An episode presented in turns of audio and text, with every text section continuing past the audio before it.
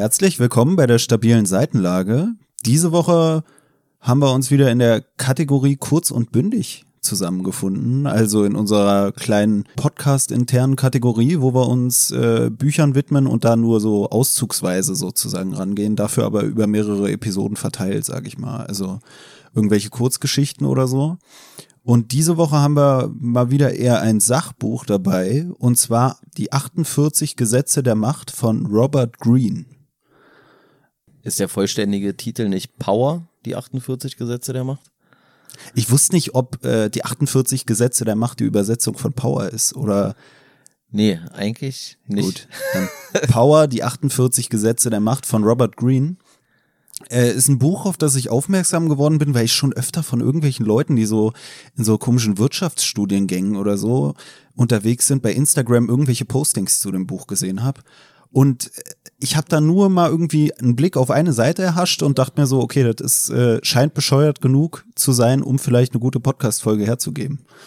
Also es war nicht mal unbedingt, dass ich mir gedacht habe, oh, jetzt muss ich mich mal unbedingt mit den 48 Gesetzen der Macht auseinandersetzen, sondern es war eher so, dass ich mir dachte, okay, ich will mal gucken, was da für ein Kram drin steht und ob es uns überhaupt was bringt. Naja, ob es eine gute Folge wird oder nicht, das können wir jetzt ja noch nicht äh, vorhersagen, aber die Vorzeichen stehen gut. Wie immer bei uns, sag ich mal.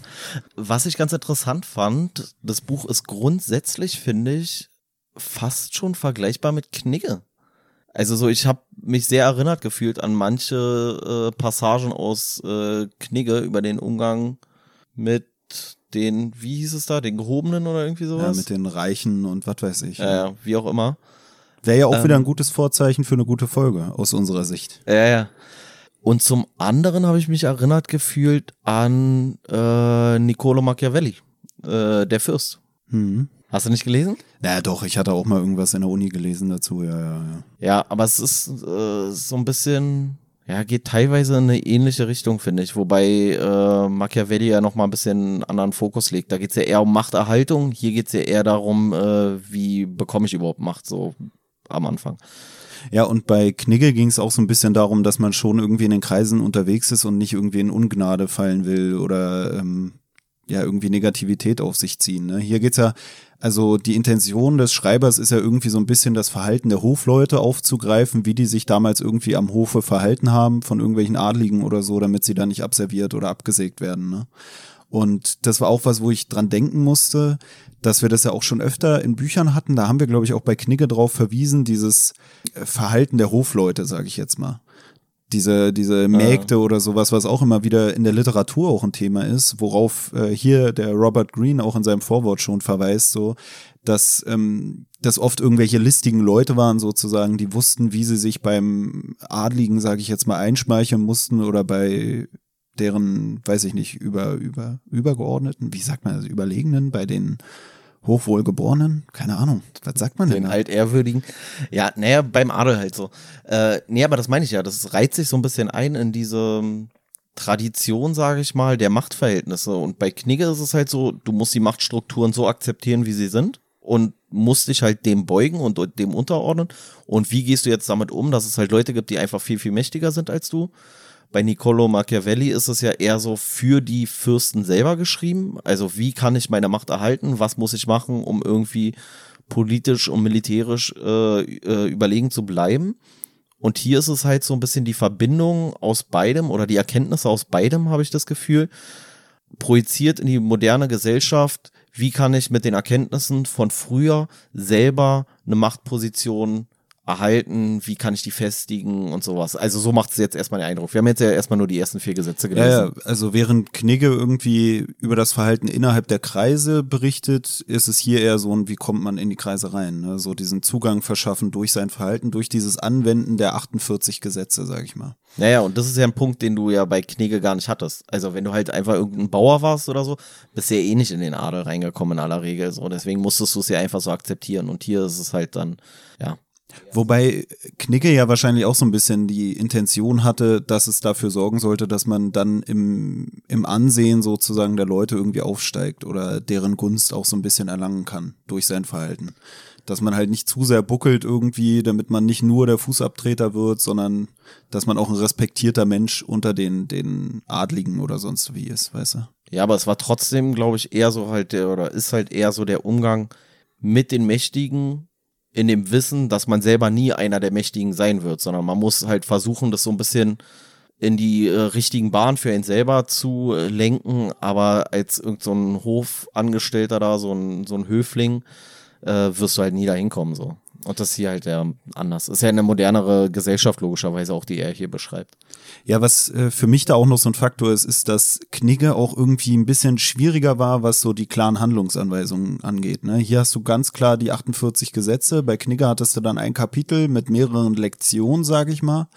Aber diese Lektionen waren dann zum Teil ein bisschen kompliziert, finde ich, dadurch, dass er eigentlich oft gar nicht so klar die Handlungsanweisung hatte und dadurch, dass man rausgelesen hat, dass er eigentlich viel über seine eigenen Fehler berichtet hat, was ja dann auch ein bisschen komisch ist, wo man sich denkt, ey, beruf dich doch auf fremde Fehler, was hier der Green auch ein bisschen mehr macht, weil bei Knigge hat man so das Gefühl, du kriegst das doch selber nicht hin, warum schreibst du einen Ratgeber für andere, ne?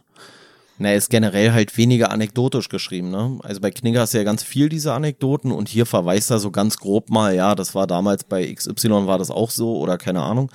Aber im Großen und Ganzen, äh, wie du schon sagst, ist halt wie so ein Handbuch. Ist ja auch deutlich äh, weniger umfangreich, sage ich mal. Hm.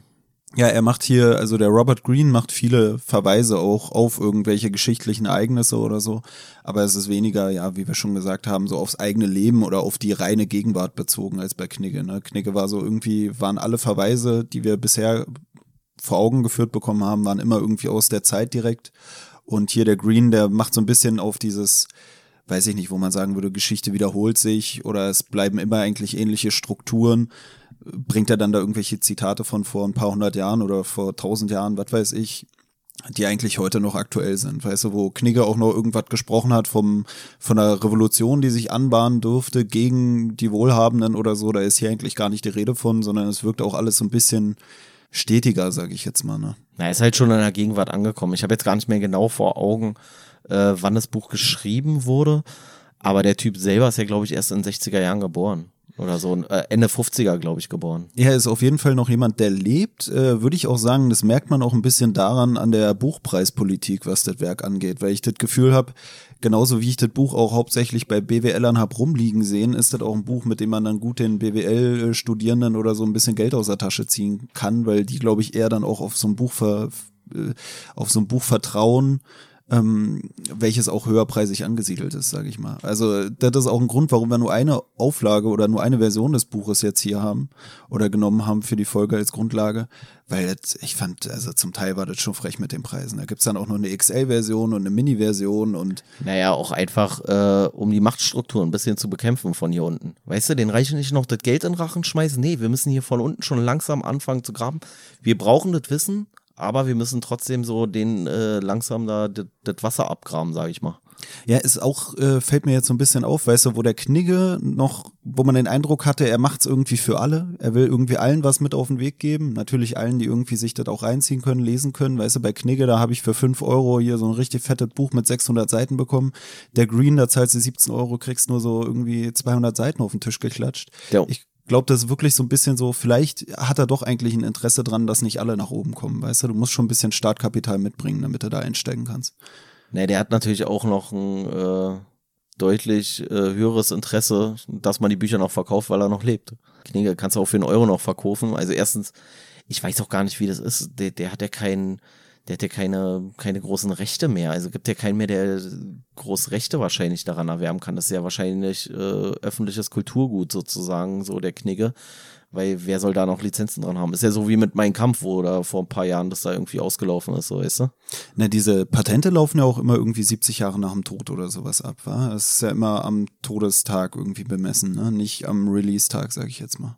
Ja, ich glaube, aber ich weiß auch, ja, kann sein, dass das irgendwie sowas ist. Also zumindest so bei, ähm, bei so einer Form des Eigentums, was jetzt nicht irgendwie ein Firmeneigentum ist oder sowas, ja, aber keine Ahnung. Da stecke ich nicht so drin im äh, Patent und äh, was weiß ich was hier, ähm, Urheberrecht. Äh, was ich noch interessant fand als kleine äh, Randnotiz, der hat ja noch mehr Bücher in diese Richtung geschrieben. Der hat übrigens auch noch mal sowas wie die äh, 48 Gesetze der Macht geschrieben, aber das heißt irgendwas mit 50 irgendwas. Und das hat er mit 50 Cent geschrieben. Hast du, äh, wusstest du das? Die auch nochmal so ein Machtding oder was? Ja, ja, ich glaube schon, so ein bisschen so Power of the Dollar mäßig. Ja, und wie gesagt, und ich glaube, das war, ich weiß nicht, ob er dann einfach noch so zwei, äh, zwei Gesetze dazugefügt hat oder sowas, so nach dem Motto, so, ja, wenn du einen Knarrer hast, hast du auch relativ viel Macht. Hm. und wenn du dich anschießen lässt, dann nicht mehr so, oder keine Ahnung. Ja, wir wissen ja nicht, was noch kommt. Vielleicht kommen ja auch noch irgendwelche äh, behandle die Bitches wie sonst was oder so Kapitel. Ja, und da schaffst du schon eine gute Überleitung. Ich weiß nicht, war das jetzt bewusst? Behandle die Bitche, Bitches wie sonst was? War das eine bewusste Überleitung? Klar. Ja, na klar. Ich muss aber auch dran denken, weil die ganzen Rapper generell ja, also hat 50 Cent damals so diesen Hype losgetreten und dann kam so jemand wie Kollega mit den zehn Bossgeboten und jetzt hat auch Cool Savage noch ein Buch rausgehauen mit so Gesetzen und Geboten des Raps oder so. Ja, keine Ahnung, weiß ich nicht.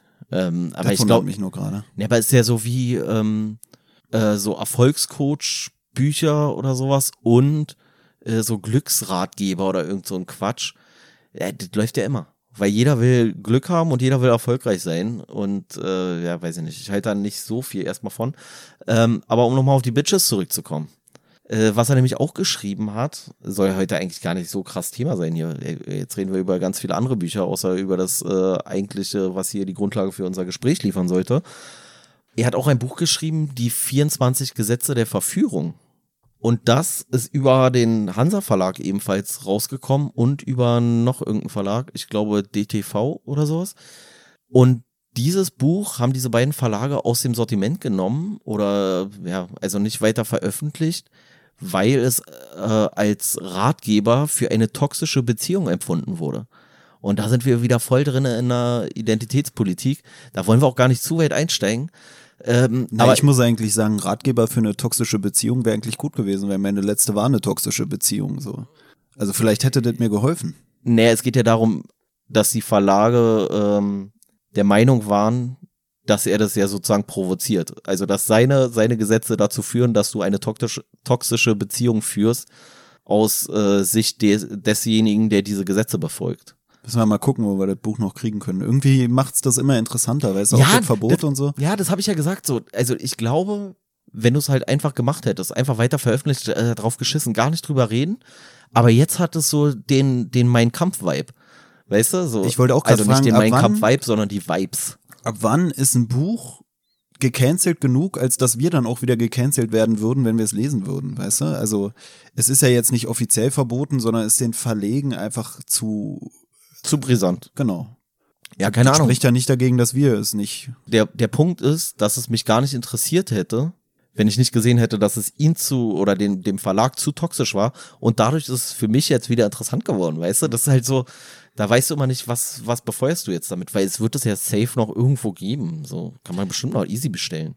Na, ich habe mich auch erst gefragt, ob, als du, als du das mit 50 Cent erwähnt hast, ob das so ein bisschen auch so ist, dass er schon immer in diesem Bereich unterwegs war und dann kommt auf einmal der Fokus drauf und du machst so tausend Kooperationen und auf einmal hat er so den richtigen Riecher bewiesen, sag ich mal. Weißt du, dass so, wenn jemand irgendwie sein Leben lang schon Vegan-Koch ist, aber keinen interessiert vegane Küche und auf einmal geht der Hype los, dass du dann so voll den Goldrausch erfährst, aber scheinbar macht er ja einfach alles an irgendwelchen komischen Ratgebern. Oder es wird einfach nur unter seinem Namen veröffentlicht. Nee, ich glaube, dass es halt einfach so äh, 50 Cent haben wie so ein äh, Testimonial war. Oder ich kann mir sogar vorstellen, dass 50, also 50 Cent, auf ihn zugegangen ist, weil er sich das auch durchgelesen hat. Und woran ich dann nämlich auch denken musste, ähm, weil man dann schon bei dieser ganzen Rap-Analogie ist und 50 Cent ja offensichtlich dann auch irgendwie ein Stück weit Interesse hatte oder das Buch vielleicht sogar selber gelesen hat, keine Ahnung. Äh, ich muss an Tupac denken.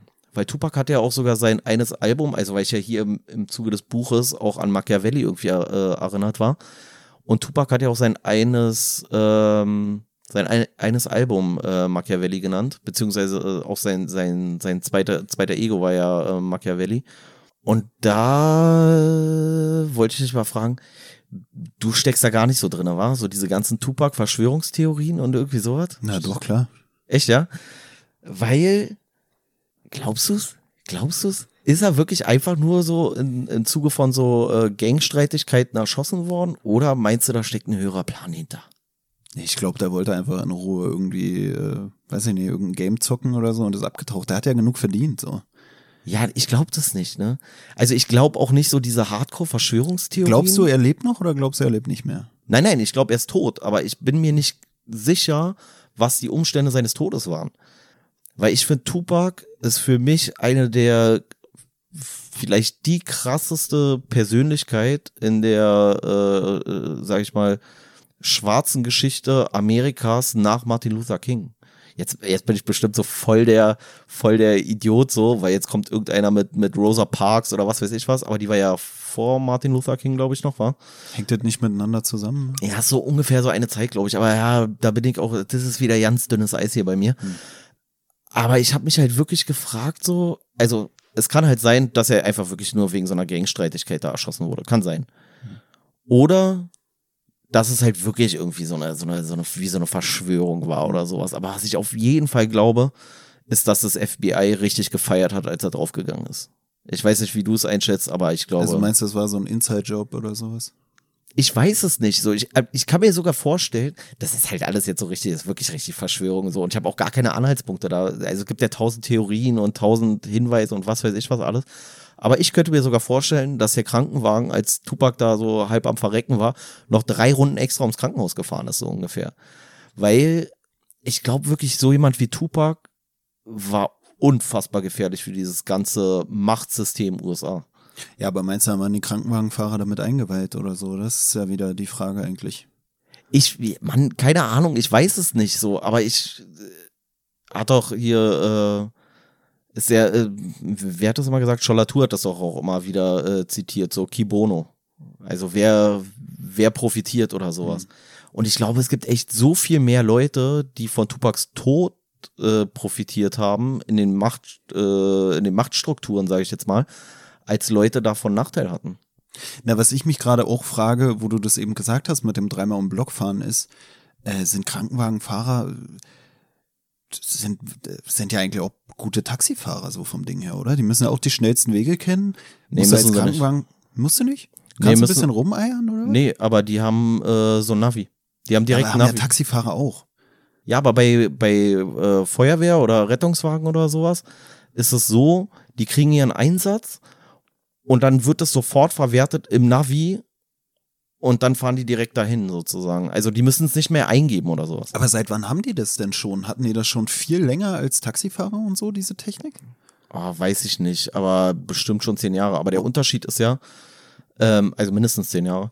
Ähm, aber der Unterschied zu Taxifahrern ist ja, dass sie ja trotzdem nach wie vor die Sachen auch alle können müssen. Mhm. Also wenn du so eine Taxi, das ist ja immer die Kritik, so Uber-Fahrer versus Taxifahrer ein Taxifahrer tausend Bestimmungen, der muss ja auch einen Stadtplan in seinem Taxi noch haben. Egal ob er ein Navi hat oder nicht, der braucht einen Stadtplan in seinem Taxi. Sonst ist ein Verstoß gegen diese Taxi-Scheiße da.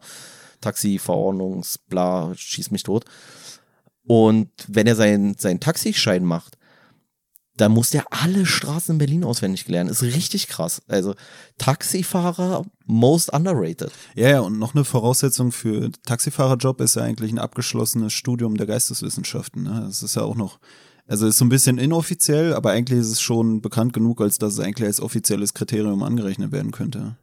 Ja, das ist übrigens auch krass. Ähm, in, in Kanada ist das richtig extrem, ne? Kanada hat irgendwie die höchstgebildetsten Taxifahrer der Welt oder irgendwie sowas. Weil richtig viele, also in Kanada, die haben ja dieses Punktesystem bei der Einreise, wenn die irgendwie nach Kanada einwandern wollen. Und der Punkt ist, dann kommst du halt nur noch als Hochqualifizierter da nach Kanada, so ohne weiteres. Aber häufig werden dann die Sachen trotzdem nicht so anerkannt oder die finden trotzdem keinen Job oder irgendwie sowas. Und deswegen hast du so lauter, ich sag jetzt mal, pakistanische oder was weiß ich was, Taxifahrer, die dann so Atomwissenschaftler sind, mäßig, weißt du? Also auch richtig crazy. Ja, ähm, generell noch äh, zu deinem äh, Verführungsding und so, ne?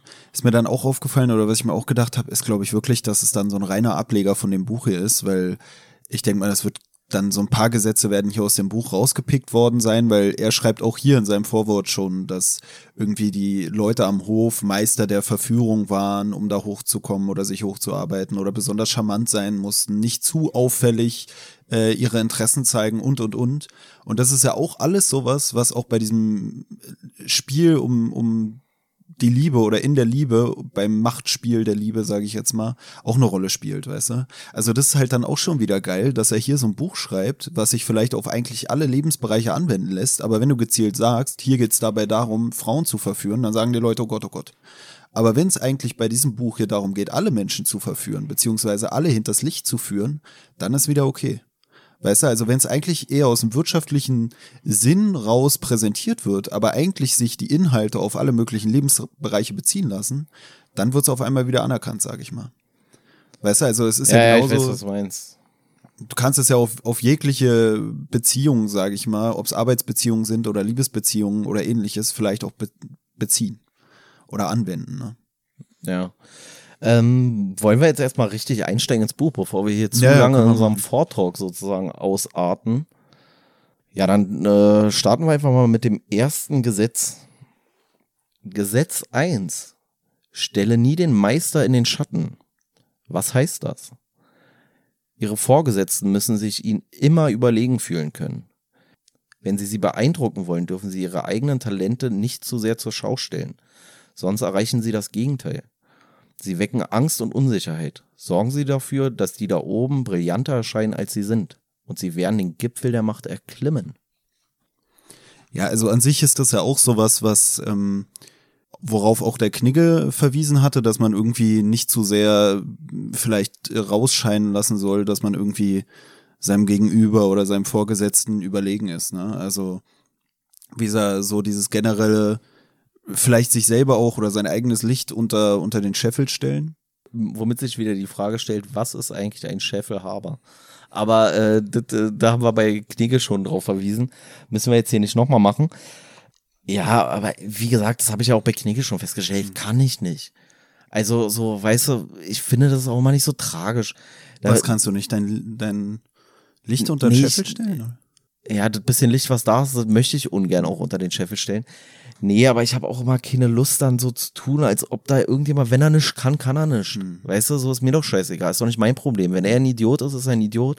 Aber sich dann so dem suggerieren, dass er eigentlich ein übelst brillanter Kopf ist und du denkst so, ich, ich kann es auch nicht verstecken. Ich, also ich will es, glaube ich, auch nicht verstecken, aber ich kann es auch nicht. Selbst wenn ich versuche, nicht darauf einzugehen, sieht er an meinem Gesicht, okay, ich, ich nehme ihn nicht ernst in dem Moment. Ja, ich finde, das hast du auch treffend gesagt. Also ich wüsste auch nicht, wie man das jetzt so. Hast du eigentlich schon ziemlich auf den Punkt gebracht. Mir fällt das auch oft schwierig, sage ich mal ganz ehrlich so. Weißt du, also ich weiß auch nicht. Manchmal hat man ja wirklich Leute, die wirklich einen an Strahlkraft übertreffen, aber oft ist es dann doch schwierig, weißt du? Also wenn ich jetzt zum Beispiel außerhalb von unseren Podcast-Aufnahmen mit Leuten irgendwie zu tun habe, dann habe ich oft das Gefühl, da ist es wirklich schwierig, die nicht zu übertreffen, weißt du? Also auch mit Vorgesetzten oder so, weißt du, da hast du dann immer so, ja, irgendwelche Idioten, Fachidioten generell, war ja auch ein Thema, was wir schon öfter hatten, ne, die dann eigentlich nicht mehr drauf haben als äh, das, was auf ihrem Zeugnis steht, sag ich mal. Ja, also, wie gesagt, ich verstehe seinen Punkt komplett und ich glaube, er hat auch recht. Es ist wirklich, es macht dir das Leben schwerer, wenn du halt immer deinem Chef äh, suggerierst, dass du es eigentlich besser könntest, selbst wenn du es besser könntest oder selbst wenn du es besser kannst, rein faktisch. Und er einfach wirklich, wenn er ja wenigstens ein Fachidiot ist. Aber häufig sind sie ja nicht mal Fachidioten. Weißt du, da hast du Führungspersonen, äh, sag ich mal, und die sind in einer Führungsposition, weil sie halt, ich sag jetzt mal im Krankenhaus so, sie sind ein geiler Arzt. Du bist ein geiler Arzt, deswegen wirst du Chefarzt. Aber Chefarzt sein heißt ja nicht nur ein geiler Arzt zu sein, sondern heißt ja auch, Verantwortung für seine Mitarbeiter vielleicht zu übernehmen oder Potenziale auszuschöpfen oder äh, Personal führen zu können. Und da krankt das ganze System dann halt häufig, dass die Leute denken, ey, ich bin gut in, in meinem Beruf und deswegen habe ich jetzt eine Führungsposition verdient. Aber du kannst halt auch einfach nur geil in deinem Beruf sein und trotzdem keine Führungspersönlichkeit. Und wenn ich sowas sehe, dann kann ich ihm nicht das Gefühl geben, dass er gut ist. So, weißt du, da sage ich so, ja, ey, weiß ich nicht, in dem und dem Bereich, ja, das war gut. Aber dann sehe ich halt trotzdem so, ja, nee, von Personalführung versteht er trotzdem nichts. Und warum nicht? Weil er weder Machiavelli noch Robert Greene gelesen hat. Weißt du, das ist ja wirklich so der Punkt. Ich denke mir immer so, und da, also wir haben ja das Projekt hier damals angefangen, weil wir so ein bisschen rausfinden soll, wollten, macht Lesen und machen Bücher einen tatsächlich zu einem besseren oder überlegenen, äh, überlegenerem oder überlegterem Menschen. Und ich glaube, das ist nicht zwangsläufig so, aber vielen Leuten würde es mal helfen. Wenn die so ein Buch lesen würden und dann reflektieren würden und würden sagen, ja, stimmt, weil es ist ja eine Kritik an beidem eigentlich. Es ist ja eine Kritik an demjenigen, der die Machtposition nicht für voll nehmen kann, weil er sagt, der Typ kann nichts in der Machtposition. Aber eigentlich ist es ja auch eine Kritik an der Person, die die Macht innehat und nicht sich eingestehen kann, dass sie die Macht zwar hat, aber nicht die Fähigkeit. Ich frage mich jetzt gerade auch, macht man sich selbst das Leben schwer vielleicht doch wieder, wenn man zu viel liest? Erschwerst du dir nicht die Fähigkeit, dein Licht unter den Scheffel zu stellen, wenn du dann doch zu viel weißt, weil du so oft darauf achten musst, dass du nicht irgendwelche bestimmten Aussagen triffst, die darauf hindeuten, dass du eigentlich mehr Plan hast, als du vorgeben solltest zu haben?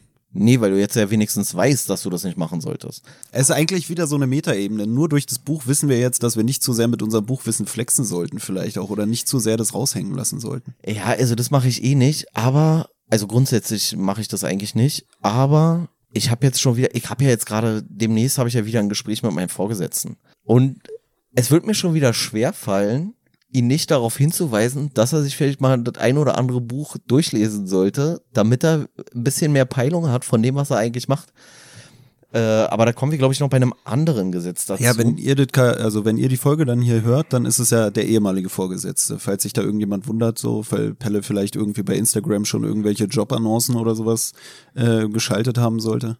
Ja, aber das wird sowieso nicht eintreffen, weil ich bin dann der Vorgesetzte. Weil ich habe jetzt das Buch gelesen, ich weiß jetzt, wie die Hebel der Macht zu bedienen sind und ich werde jetzt ein Vorgesetzter einfach. Was ich mich jetzt auch frage, ist, würden wir uns bei den Zuschauern ein bisschen beliebter machen, wenn wir jetzt einfach nur noch so rumstammeln würden, als hätten wir gar nichts verstanden?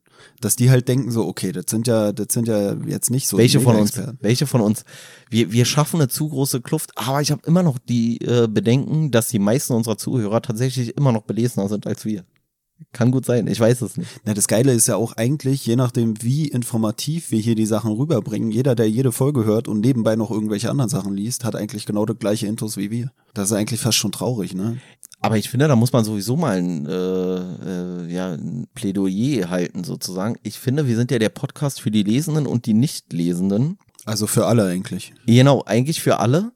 Aber ich glaube, zu viele Nichtlesende sind abgeschreckt von der Tatsache, dass Bücher signifikanter äh, Bestandteil eines Literaturpodcasts sind. Und eigentlich sind sie es bei uns gar nicht so richtig. Ja, wollte ich schon sagen, eigentlich äh, beziehen wir uns ja immer fast gar nicht aufs Buch, oder? Ja, aber ich glaube, dass zu viele Leute echt äh, Berührungsängste haben, sage ich mal, den Podcast überhaupt anzumachen, weil die denken so, Alter, die labern hier nur über scheiß Bücher und wir labern ja auch irgendwie nur über scheiß Bücher, aber ohne über die Bücher zu labern, das ist total, wie du sagen würdest, total meta. Ist auch die Frage, ob wir durch das Lesen des Buches vielleicht wirklich die Fähigkeit kriegen, die Leute zum Hören unseres Podcasts zu verführen. Wobei ich mir aber auch denke, ich glaube, ich tue mich echt schwierig, die Gesetze dann auch umzusetzen. Das sage ich ja. Ich habe dir jetzt hier gelesen, ich muss dem zustimmen.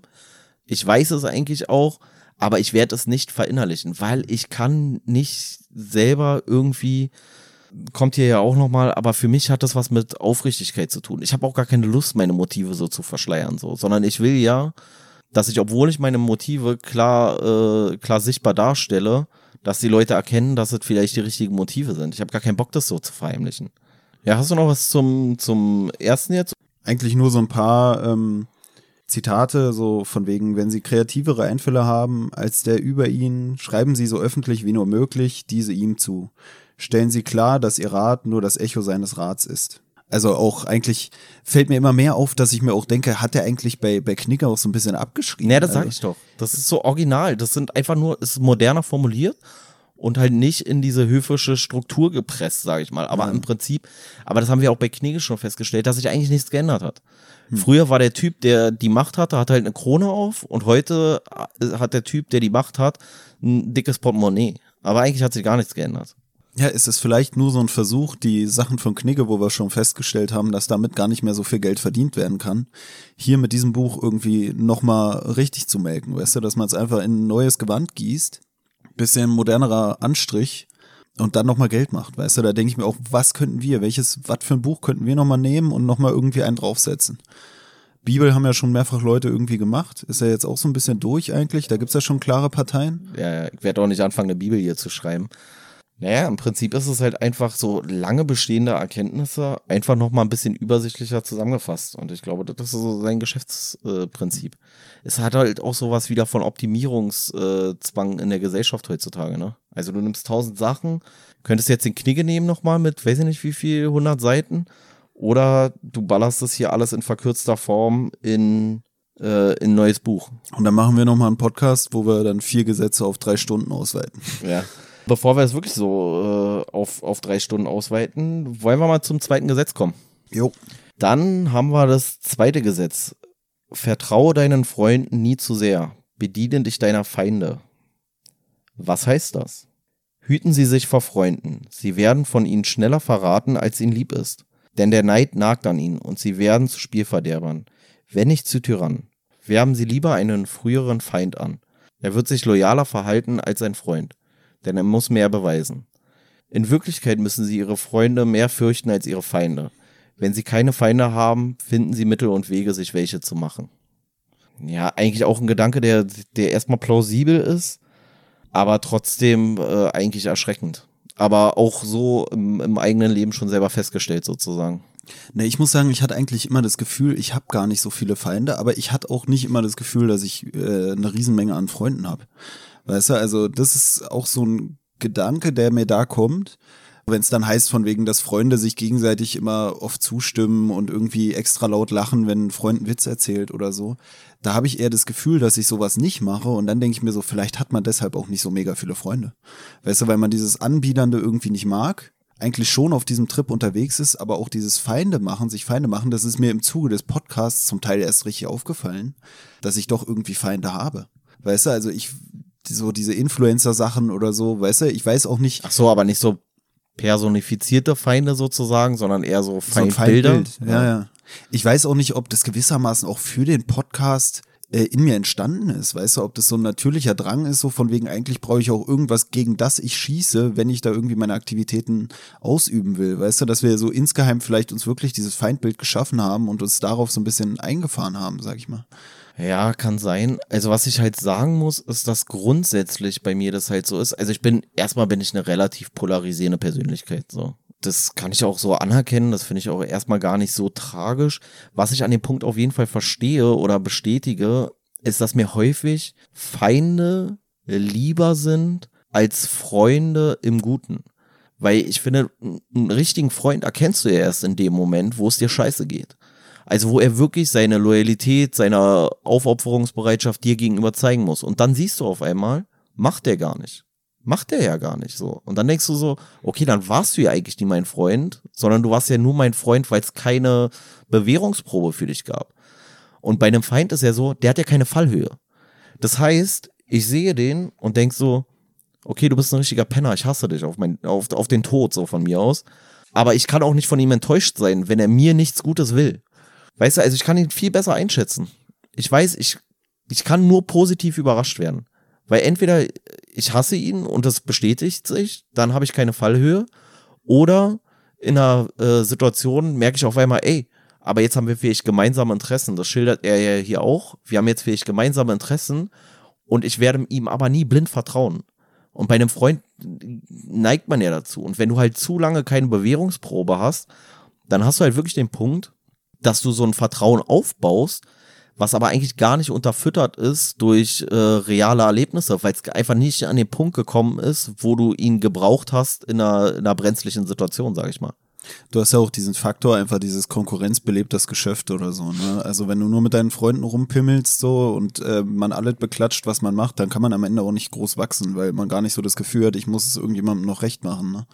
Also das ist auch sowas, äh, was man auch bei diesen Podcast-Sachen oder so, finde ich, manchmal dann ganz gut sieht, wo ich es dann auch gut finde, wenn es irgendwie Feedback von Leuten gibt, die außerhalb der eigenen Bubble sind, wo man sich denkt, okay, die hören es jetzt nicht nur, weil sie einen kennen, sondern einfach, weil sie mal wirklich Interesse dran haben. Und so ein Feedback ist dann am Ende mehr wert, als wenn es dir irgendjemand entgegenbringt, der mit dir befreundet ist und sagt, ja, ich habe reingehört, fand ich ganz gut. Weißt du, weil du ja so denkst, okay, der hat's halt aber auch nur gehört, weil er einen kennt. Und dann habe ich es lieber, wenn jemand das hört, der gar nichts damit zu tun hat, der auch, weißt du, weil viele Leute, die einen kennen, die mit einem befreundet sind, die geben vielleicht dann auch kein Feedback, wenn sie es schlecht finden, weißt du? Naja, klar. Ist ja, ist ja generell häufig so das Problem. Ist ja auch immer so ein schwieriger Grad so, weil du willst ja dann, das sagt er hier auch, das Problem bei Freunden ist ja nicht, dass sie dir das nicht sagen, weil sie dir nicht die Wahrheit sagen wollen, sondern sie sagen es vielleicht auch nicht, weil sie dich nicht verletzen wollen, weil sie ja irgendwie empathische Gefühle dir gegenüber haben oder halt freundschaftliche Gefühle oder äh, irgendeine Art der Zuneigung oder was auch immer. Und dadurch sind die ja immer in einer Zwickmühle, dass sie ja immer abwägen müssen, sage ich ihm die Wahrheit oder versuche ich ihn nicht zu verletzen. Und das schafft ja auch immer eine, eine Grundlage oder ein, ein Auslöser für Konfrontation und da hat man ja auch keinen Bock so drauf. Ich bin halt, das ist halt dann auch wieder so, deswegen verstehe ich diesen Punkt voll, deswegen komme ich wahrscheinlich auch besser mit meinen Feinden klar vielleicht als mit, mit meinen Freunden oder habe mehr Feinde als Freunde, dass ich halt erstens ähm, sehr äh, kompetitiver Mensch bin und zweitens auch ein sehr kon konfrontativer. Und beides ist so ein bisschen problematisch. Und bei deinen Feinden so, die wissen sowieso, dass sie von dir Konfro erwarten können, so weißt du. Und ich glaube, das ist, das macht echt immer ein bisschen schwierig. Deswegen den Punkt verstehe ich komplett so, dem stimme ich auch weitestgehend zu. Und äh, bei einem, bei einem, bei einem üblen Feind, da weißt du immer, woran du bist. Und bei einem Freund, der sich nicht beweisen musste, nicht unbedingt. Aber hattest du schon mal dieses Gefühl, jemandem so grundlos zugeklatscht zu haben, obwohl du es eigentlich nicht gefeiert hast? Nee, auf gar keinen Fall. Auf nu null, null. Äh, Im Gegenteil so. Ich bin sogar eher derjenige, der in so einer Gruppe, wenn alle noch dastehen und klatschen, um äh, sich vielleicht auch ein Stück weit anzubiedern oder so, bin ich dann eher so einer, der es einfach nicht macht. Der es einfach nicht macht, weil ich gar keinen Bock auf diese Kacke hab, so, weißt du? Auch wenn es so, ein, so eine Sache ist, also so irgendwie so jubeln oder sowas, irgendjemand zujubeln. Ich bin ja auch kein kein Fan im klassischen, äh, im klassischen Sinne von irgendwas, also weder von der Fußballmannschaft noch von irgendeinem Star oder irgendwas gewesen, weil ich da, glaube ich, echt Schwierigkeiten habe, mich unterzuordnen. Ich weiß es nicht, weißt du, weil es nimmt mir ja selber Wertigkeit in dem Moment, wo ich sage, der steht irgendwie über mir. So, ich weiß nicht, ob das so ein Ding ist, keine Ahnung. Ja, es ist auch so ein bisschen was, was hier auch dargestellt wird, dass man ähm, seine eigenen Freunde auch nicht für sich arbeiten lassen soll. Und das ist ja vielleicht sogar so was ähnliches aus der umgedrehten Perspektive dann, äh, wie das, was du gerade meintest. So, weißt du, man äh, will auch nicht das Gefühl haben, als Freund jemand steht über einem. Weißt du, man will auch nicht das Gefühl haben, man ist so der, äh, ja, weiß ich nicht, das, das komische Anhängsel von dem anderen. Weißt du, also wo er hier sagt, man soll auch irgendwie seine Arbeit und seine Freundschaften trennen, das ist dann vielleicht auch so ein ähnlicher Effekt, dass das dann eher sogar diesen Neid begünstigt, sage ich mal, und dann wird man am Ende vielleicht sogar zum Feind. Das ist halt auch sowas, was ich mich dann frage, weißt du? Kann nicht ein Freund auch zum Feind werden, gerade vielleicht auch durch so eine komischen äh, Einstellungsverhältnisse oder ähnliches, weißt du? Also ich meine, bei uns ist es ja auch so, wir haben oder wir sind ja eigentlich auch befreundet, sage ich mal, abgesehen davon, dass wir verwandt sind. Und dann ist es ja vielleicht auch so, dass man dann manchmal irgendwie durch diese Arbeitsverhältnisse dann irgendwelche Reibereien hat, die man sonst gar nicht hätte, weißt du, wo ich mir dann auch denke, führt es am Ende vielleicht sogar dazu, dass man sich gegenseitig eher abfuckt. Ja, also da hält sich das noch in Grenzen, glaube ich. Aber grundsätzlich ist es natürlich häufig ein Problem, dass wenn du aus einer Freundschaft äh, eine Geschäftspartnerschaft machst oder sowas, dann hast du ja häufig das Problem, weil miteinander befreundet sein ist halt ein Unterschied als äh, im Gegenzug, äh, als wenn man zusammen arbeitet oder miteinander arbeitet oder vielleicht sogar in unterschiedlichen Machtebenen miteinander arbeitet. Das ist ja nochmal schwieriger, so, weißt du? Aber ja, es, es ist so ein Thema für sich, also. Ja, eigentlich ist es auch so ein bisschen, ich meine, das Gesetz heißt ja, vertraue deinen Freunden nie zu sehr dadurch sagt er ja irgendwie auch so dieses, wenn du ihnen zu sehr vertraust, dann offenbaren sie vielleicht ihr wahres Gesicht und stechen dir in den Rücken oder so, ne? Und das ist ja eigentlich das Lustige auch daran, dass man sagt, ein Feind, der ist schon dein Feind so, weißt du, aber bei ja, deinem der ist Freund, ehrlich, der ist auf ehrlicher Ebene Ja. dein Feind sozusagen und bei dem Freund weißt du nie, ob er ehrlich ist. und dem Feind, dem wendest du auch nicht den Rücken zu, weil du weißt, dass er dein Feind ist so und wenn du denkst, du hast deinen Freund hinter dir und dann sticht er dir doch in den Rücken, dann äh, hat sich nicht gelohnt, ihm zu vertrauen. Ne? Dem, deswegen ja auch dieses nicht zu sehr Vertrauen, pass auf, was du machst. Aber ich finde es auch äh, eine interessante Erkenntnis in dem Sinne, dass es ja eigentlich traurig ist, beziehungsweise es ist so ein, so ein Einzelkämpfer-Ding auch wieder. Ne? So diese, dass man sagt, irgendwie die Spitze, an der Spitze ist es einsam. Ähm, ja, es ist eigentlich ein Plädoyer gegen Freundschaft, finde ich, diese, diese, dieses Kapitel, sage ich mal. So, es bef be befürwortet das Einzelkämpferische, sage ich mal, dieses Einzelkämpfer-Dasein. Äh, Ja, habe ich mir auch gedacht. Ich glaube, es kommt halt einfach drauf an, aus welcher Perspektive man das sieht. Ich persönlich bin halt nicht so ein krasser Machtmensch. Ich bin, glaube ich, eher so ein, so ein Mensch, der viel auch im Kollektiv denkt und mir ist sowas krass wichtig, so. Also auch so, jetzt so aus der Jugend, so dieses, dieses Gangmäßige, so Crewmäßig, man ist mit seinen Jungs und, äh, oder mit seinen Leuten irgendwie unterwegs, man hält zusammen und so weiter. So sehr auf Kollektiv eigentlich bezogen. Aber hier geht's ja darum, wie mehrst du deine Macht? Und da hilft es vielleicht, weißt du, wenn du dich da nicht in, in weil Kollektiv kann zwar insgesamt vielleicht auch deine Macht mehren, aber innerhalb des Kollektivs spaltet das ja die Macht. Na, ich finde auch jetzt, wo du es gerade sagst, mit den Gangs, da gibt's auch gar nicht so eine klare äh, Hierarchie oder so oftmals, oh, oder? Doch, doch, Okay. doch, doch, doch. Also, Naja, aber ich habe immer das Gefühl, es war immer eher so äh, die 36 Boys, aber ich wüsste nicht, wer da irgendwo der Boss war oder sowas, weißt du, es ist nicht für mich immer so klar erkenntlich. Ja, ne, das ist häufig nach außen nicht so, ähm, nicht so zu erkennen.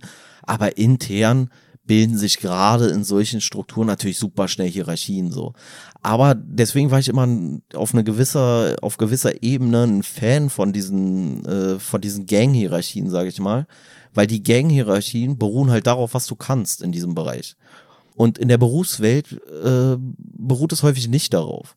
Also ich sag mal jetzt, ein Typ in einer Gang, der ein absolutes Arschloch ist, so, der alle seine Kumpels ständig abzieht, der wird nicht lange Anführer von dieser Gang bleiben. Das wird er vielleicht eine gewisse Zeit aufrechterhalten können, aber früher oder später wird er abgestochen oder äh, abgeknallt oder was weiß ich was alles, so, weißt du?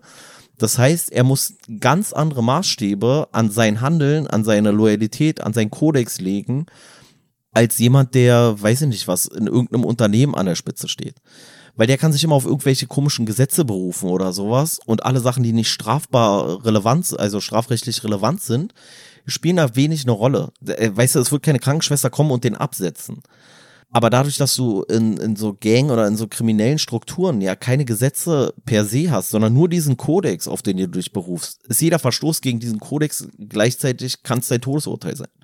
Ist also, du hast eine viel krassere Rückkopplung, woran du dich halten musst. Und in, in, in der in der ähm, ähm, ähm, äh, zivilen Welt, sage ich jetzt mal so, oder in der rechtschaffenen Welt, wie, wie immer man es nennen möchte, da hast du halt eigentlich zwei Parameter, die nicht unbedingt auf einem, auf einem Level stehen. Nämlich du hast einmal das Gesetz, was ist strafrechtlich relevant, wogegen kannst du dich äh, über die Justiz wehren.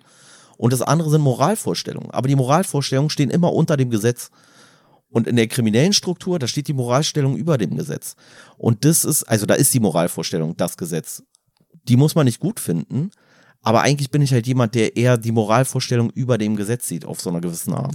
Ich habe auch gerade so diesen Gedanken wieder, aber auch von meinem, von meiner trüben Draufsicht, dass ich mir so denke, ist, sind die Hierarchien in so einer äh, Gang nicht, also in diesen klassischen 36 Boys und was weiß ich, diesen Berliner Gangs, gerade dadurch, dass für mich irgendwie gar nicht möglich ist, da den Anführer auszumachen oder so ein äh, so eine Klarheit darüber zu kriegen, wenn man sich auch irgendwelche Interviews anhört, wo Leute über alte Zeiten reden, dass man so das Gefühl hat, es gab so bestimmte Personen, die so rausgestochen sind aufgrund von irgendwie Charisma oder besonders auffälligem Gewaltverhalten oder so. Aber dass ich nicht so das Gefühl habe, da gab es einen klaren Chef, spricht es dafür, dass du vielleicht auch so eine flachere Hierarchie hast und dementsprechend dann auch eher ein Feedback kriegst, weißt du, weil wenn man so guckt bei uns bei der Politik, da hast du ja das Gefühl, natürlich, du kannst wählen, aber danach kommt nichts mehr an, weißt du? Wo du bei so einer Gang vielleicht auch gerade dadurch, dass der Zusammenschluss an Leuten ein bisschen kleiner ist, auch öfter den Leuten über den Weg läufst, die dann im Zweifelsfall Scheiße bauen. Und wenn dann jemand Scheiße baut, kannst du ihn halt auch easy, vielleicht auch mit Gewalt absetzen, sag ich mal. Weißt du, das ist ja hier dann auch schwierig. Du wählst die Leute für vier Jahre, Ja, genau. wenig Macht hast du auch drüber, so, dass du sagst, ey, wir setzen den jetzt ab, so als einfache Bevölkerung, sage ich jetzt mal, wenn, wenn dir dann was nicht passt. Weißt du, also wie oft die Leute so alle sich über die Politik aufregen und trotzdem läuft's dann noch drei Jahre weiter, weißt du, wenn ich dann so sehe, ja, geht alle wählen, damit ihr wenigstens äh, das Gefühl habt, dafür verantwortlich zu sein, was die nächsten vier Jahre falsch geht. Oder damit ihr wenigstens ein stärkeres Betroffenheitsgefühl habt oder irgendwie sowas, weißt du? Ja, aber diese, diese Hierarchie im kriminellen Milieu, sage ich mal, die ist auch sehr ähm, unterschiedlich, je nachdem, in welchem Bereich du dich bewegst. Also wenn du jetzt guckst, beispielsweise so Jugendgangs oder sowas, da ist die Hierarchie wahrscheinlich grundsätzlich ein bisschen flacher, weil es auch nicht so nicht so einer starken Struktur äh, unterliegt. Und da ist es vielleicht auch noch ein bisschen durchlässiger so. Weißt du, da beweist sich einer über Jahre und dann sagst du, ja, okay, wir folgen dem erstmal. Der hat dann mehr, mehr Gewicht als jemand anderes, der jetzt neu dazugekommen ist. Aber du hast nicht so, du hast ja meistens die Gründungsmitglieder, die dann aber schon wieder in einem, ja, schon fast in so einem repräsentativen äh, äh, ähm, Entscheidungsprozess sozusagen äh, tätig werden. Aber wenn du jetzt in andere Strukturen reinguckst, so Mafia-Strukturen oder sowas, da hast du natürlich noch dieses Familienoberhaupt-Ding, was da eine Rolle spielt. Oder da, da wird es ja auch teilweise über Dynastien vergeben und dann, äh, da hast du ja so schon fast, ja, äh, ja, wie so eine Dynastie halt, wie so ein Königshaus sozusagen in der, in der Schattenwelt. Und wo es ganz, ganz krass ist mit den Hierarchien, ist zum Beispiel bei sowas wie Hells Angels. Das ist ja total krass. Das ist komplett eine militärische Organisation, wenn du so möchtest. Also da hast du halt den, den absoluten Leader so, den Typen, der ganz oben steht und dann hast du den, die heißen ja sogar so, Sergeant of Arms, so weißt du, also der, der Waffenmeister sozusagen. Dann hast du den Road Captain, dann hast du den, den Treasure, so Treasure ist der, also hier von Englisch Schatz, ist der Schatzmeister wirklich, so weißt du. Also die haben richtig krass eine komplett militärische Struktur, die total durchorganisiert ist und dann, dann kommen halt irgendwann so die Prospects und dann kommen die Supporter und was weiß ich und dann bist du halt irgendwann so ganz unten so ich kann jetzt, nachdem du das schon so erklärt hast, auch mit diesen komischen Schatzmeister-Sachen und so, kann ich es fast schon wieder nicht ernst nehmen. Weißt du, also es hört sich für mich fast schon zu sehr wieder nach ähm, Piraten an oder so. Weißt du, auch so nee, mit dann den komischen Symbolen nee. bei so Hells Angels oder so. Das ist mir jetzt, sind Hells Angels die modernen Landpiraten, sag ich mal? Oh, Alter, da müssen wir aufpassen, Alter. Da kriegen wir aber ganz schnell hin. Aber dann haben wir immerhin Feinde. So, vielleicht äh, spielt es uns auch in die Karten, wenn wir uns mit den Hells Angels anlegen. Ich meine, er sagt ja auch nicht, mit was für einem Feind. Vielleicht ist Hells Angel, vielleicht sollten wir auch erstmal mit dem Bäcker von nebenan anfangen oder so, wenn wir uns Feinde machen. Ja, nee, der Punkt ist ja einfach nur, dass die Hells Angels ihre, ihre Hierarchie einfach eins zu eins übernommen haben aus dem amerikanischen Militär. Das ist ja eigentlich alles, was ich sagen wollte damit. Hm. Und Schatzmeister hast du ja noch heute. Jede Partei hat einen Schatzmeister. Das ist übrigens ein äh, Kriterium sogar für die Gründung einer Partei, glaube ich, dass du, glaube ich, einen Schatzmeister haben musst.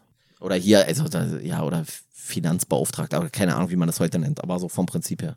Ich glaube auch irgendwie fängt das alles immer so klein und idyllisch an und sobald es dann wächst über eine bestimmte Größe, ne, dann hast du wieder dieses ab so und so viele Leuten brauchst du einen Chef oder brauchst du irgendwie einen Vorgesetzten oder einen, der es koordiniert und dann wird es immer wieder unpersönlicher. So, weißt du, also eigentlich, eben hatte ich noch überlegt, hört sich eigentlich wieder schön, äh, eigentlich schon romantisch an, so dieses Eintreten in eine Gang. Aber da denke ich mir auch wieder, sobald wir eigentlich genug Leute haben, wird es dann auch wieder zu viel, weißt du? Also und die Gangs sind ja eh tot hier in Berlin. Also die Sache ist eh weit, das geht Man könnte eine eigene Gang noch aufmachen eigentlich. Jetzt, wo wir die Machtgesetze, wenn wir uns dran halten, dann behalten wir die Macht im Zweifelsfall auch, weißt ja. du? Also es ist halt auch die Frage, wenn hier dann steht, man soll sein Licht nie unter Scheffel stellen, ja, was machst du denn, wenn du der Machthaber bist? Weißt du, also hier geht's ja so ein bisschen um den, äh, um das Hochkommen in der Hierarchie. Aber es ist halt schwierig, wie behältst du die Macht? Nee, aber das ist ja das, was ich sage, dass es drei verschiedene Bücher sind, die sich alle mit Macht beschäftigen. Hm. Weil der Machterhalt wiederum ist äh, existenziell bei Niccolo Machiavelli der Fürst. Ähm, ich überlege jetzt gerade, wie heißt denn das nochmal im Original? Äh, Parzipal. Nee, Quatsch, Parzipal? Weiß ich nicht, vom, ah. vom äh, Wortlaut her würde ich eher sowas denken wie Prinzipal oder so. Prinzipal, ja, ja, ja, ja, genau. Parzipal. Ich weiß gar nicht. Ist ja im Prinzip das gleiche. Ja, ja, genau. Viele Prinzen na, was ich mich jetzt dann auch wieder frage, ist, wenn's, wenn wir jetzt wieder auf diesen äh, wirtschaftlichen Aspekt gehen, ne? So ein äh, Machiavelli, der kann halt, wenn du schon an der Spitze der Pyramide sozusagen bist oder die Leute an der Spitze der Pyramide versorgst, kannst du halt auch nur, hast halt auch die wenigsten Kunden, ne? Eigentlich ist es für diesen Robert Greene auch essentiell, dass es immer Leute gibt, die diesen Weg nach oben versuchen und diesen Weg nach oben gehen, weil damit verdient er ja vielleicht auch sein meistes Geld. Weißt du, also ihm ist es gar nicht wichtig, dafür zu sorgen, dass am Ende dann die Leute auch in der Position bleiben, sondern eigentlich braucht so jemand wie dieser Robert Green, wenn der vielleicht auch in so einer Beratungsgeschichte arbeitet, wo er Leute dazu berät, wie sie erfolgreich werden, ist auch wieder dieser Satz, so wer so eine Erfolgscoachings macht, ist prinzipiell eigentlich auch von erfolglosen Menschen umgeben. Ne? Eigentlich profitiert so jemand wie dieser Robert Green am meisten von erfolglosen Leuten wie uns. Ja, wobei ich äh, ihn gar nicht so in dem Bereich ähm, Erfolgscoach unbedingt reindrücken würde. Also die Leute, mit denen er ja hier Geld verdient bei seinen Seminaren, sind ja machthungrige Menschen. Und der, und ja, das ist vielleicht sogar eine Parallele zum Erfolg, aber Macht nimmt halt nicht ab. Also weißt du so, du, du kannst immer weitergehen. Du willst vielleicht, du, du befolgst diese äh, Gesetze hier von ihm und dann wirst du irgendwann, weiß ich nicht, ein Abteilungsleiter in deinem Konzern oder irgendwie sowas, weißt du? Aber du kannst diese Gesetze weiter befolgen und dann kannst du irgendwann äh, der, der Chef von diesem Konzern werden. Und wenn du diesen Konzern dann hast, dann kannst du dieses Prozedere weiterverfolgen, indem du ein Weltkonzern wirst. Indem du dann halt irgendwann sowas bist wie Steve Jobs oder keine Ahnung was. Der ist tot jetzt, wa? Der ist schon tot, oder? Ja, indem du irgendwann stirbst, so. Machst du doch den Tupac tot, dann hast du dabei geschafft, ey. Nee, aber ich meine so, also Macht, Hunger. Aber Tupac ist bestimmt auch ganz oben angelangt mittlerweile. Tupac ist schon immer ganz oben gewesen, Dicker. Tupac ist, Tupac ist wirklich, äh, Sky is the limit, Alter. ja, ja, äh, Held meiner Jugend, obwohl er die wenigste Zeit meiner Jugend noch am Leben war. Nee, aber ich glaube, so, das ist ja auch der, der Punkt mit Macht. Egal wie viel Macht du hast, es gibt fast immer, also es, es gibt immer noch einen Step mehr. Das ist ja auch so der Punkt, warum früher oder später so alle krassen Imperien irgendwie draufgehen oder sowas. Weil dieser Machthunger hört einfach nicht auf. So, weißt du, du sagst nicht einfach, ah, okay, jetzt haben wir Frankreich besetzt, reicht jetzt auch wieder. Ah, okay, jetzt haben wir Österreich annektiert, reicht jetzt auch wieder. Nein, die, die rasten ja immer komplett aus und werden immer machthungriger, so bis irgendwann diese Macht sich so zerfasert, dass es zwangsläufig in sich zusammenbricht. So. Und ich glaube, deswegen bedient er hier ja äh, alle Leute sozusagen. Nicht nur die Erfolglosen, sondern selbst, ich übertreibe jetzt mal, aber selbst hier in äh, Julius Caesar oder an Adolf Hitler hätten vielleicht hier nochmal reingeguckt und hätten gesagt so, ja, vielleicht kann ich da noch meine Macht ein bisschen mehr mit äh, erweitern, wenn ich mich an diese Regel noch ein bisschen mehr halte oder irgendwie sowas, weißt du? Obwohl die wahrscheinlich meistens diese, diese Sachen sowieso schon so verinnerlicht haben, sonst würden sie gar nicht bis dahin kommen, wo sie sind, so. Ich muss jetzt ehrlich eine Wissenslücke offenbaren, weil ich gerade so das im Kopf hab. Ähm, wenn man von den Alliierten gesprochen hat im Zweiten Weltkrieg, da waren ja nicht nur Frankreich, England und Amerika gemeint, oder? Zählte da Russland mit rein oder war Russland nicht als Alliierter gezählt? Weil das wäre eigentlich ja genau dieses, wo man sagt, Russland und Amerika konkurrieren. Und wenn Russland mit in die Alliierten zählt, dann ist ja eigentlich genau sowas auch. So ein bisschen bediene dich deiner Feinde, weil da weißt du immerhin, woran du bist. Ja, ja. Ist Russland ein Alliierter gewesen? Ich finde, Alliierte ist für mich auch immer so ein, so ein Begriff, Ja, der ja. eher so westlich ist. Genau, also ich glaube, also vom Grundprinzip her war es ja eine Allianz. Also Alliierte sagt ja nichts anderes aus als Teilnehmer der Allianz. Und im Endeffekt waren die ja temporär Verbündete. Also haben ja temporär eine Allianz gebildet. Ich glaube, warum man dieses Alliierte und äh, Sowjetunion dann so getrennt hat, ist eigentlich mit dem Kriegsende. Dass es halt nur so eine vorübergehende Allianz war, während die restlichen Alliierten ja deutlich länger noch weiter diese Allianz gebildet haben.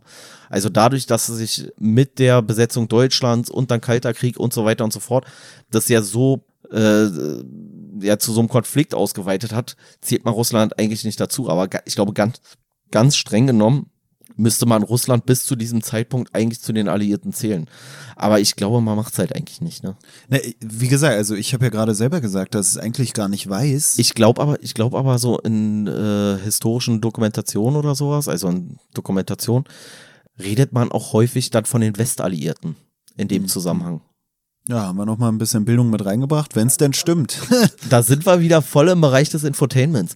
Aber ist jetzt auch äh, keine, ähm, keine Einordnung, die äh, wahrscheinlich hochgebildete Historiker ähm, zufriedenstellen würde. Doch, hat mich zufriedengestellt. Ah, okay, haben wir verstanden. Ähm, wollen wir zum dritten Punkt kommen oder hast du noch was hier zum zweiten, was du loswerden wolltest? Eigentlich habe ich da alles äh, untergebracht, würde ich mal sagen. Alles klar, dann kommen wir mal zu Gesetz 3. Halte deine Absichten stets geheim. Was heißt das? Verunsichern Sie die Leute und lassen Sie sie im Dunkeln tappen. Enthüllen Sie niemals den Zweck Ihres Handelns. Wenn die anderen keine Ahnung haben, was sie vorhaben, können sie sich nicht auf die Verteidigung vorbereiten. Bringen Sie sie auf falsche Fährten. Vernebeln Sie ihnen den Blick. Wenn die anderen ihre wahre Absicht erkennen, wird es zu spät sein. Ist halt auch wieder so ein Punkt, finde ich, der vielleicht sogar auch ein bisschen äh, sich auf den zweiten bezieht, aber auch dieser Punkt fällt mir schwer. So, weil hier wird ja dann auch gesagt, so äh, ist ja so ein bisschen unter dem Motto, äh, Reden ist Silber, Schweigen ist Gold. Hm. Und ich habe aber immer gar keinen Bock, so meine Motive so komplett zu verbergen. Also ich mache das auch manchmal in bestimmten Situationen oder so, aber eigentlich bin ich nicht so ein, nicht so ein Freund davon.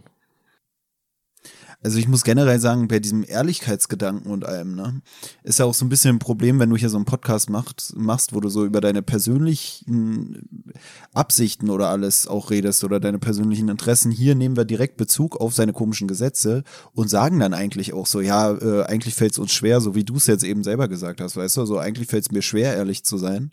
Und das ist auch sowas, was Nee, ich nee, interess- nee, mir fällt schwer, unehrlich zu sein, meinst du? ja, meine ich ja, mir fällt schwer, meine Absichten zu verbergen, wo ich dann aber auch oft sagen muss, manchmal weiß ich selber gar nicht, was meine Absichten sind.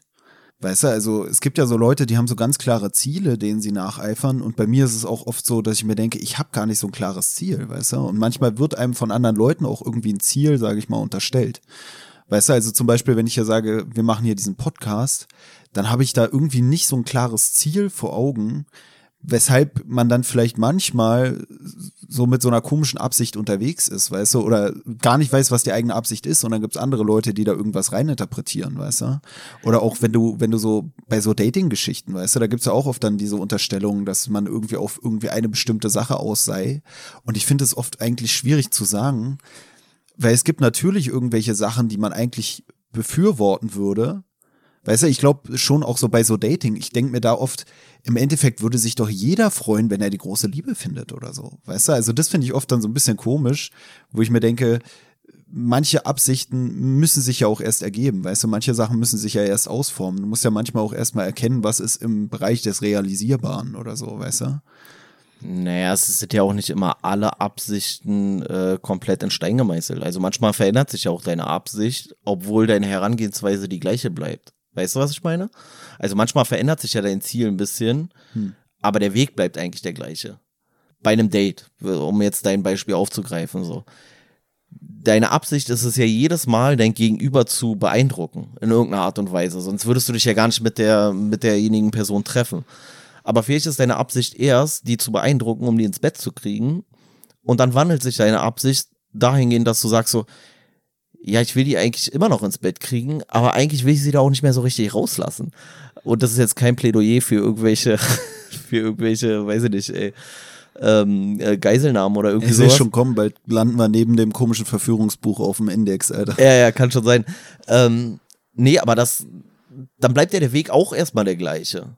Weißt du, aber dein Ziel hat sich trotzdem verändert. Trotzdem musst du dir wieder die gleichen Maßnahmen äh, treffen irgendwie, um, um da hinzukommen, wo du, wo du hin willst. So. Nur, dass der Weg jetzt vielleicht ein bisschen anders ist. So.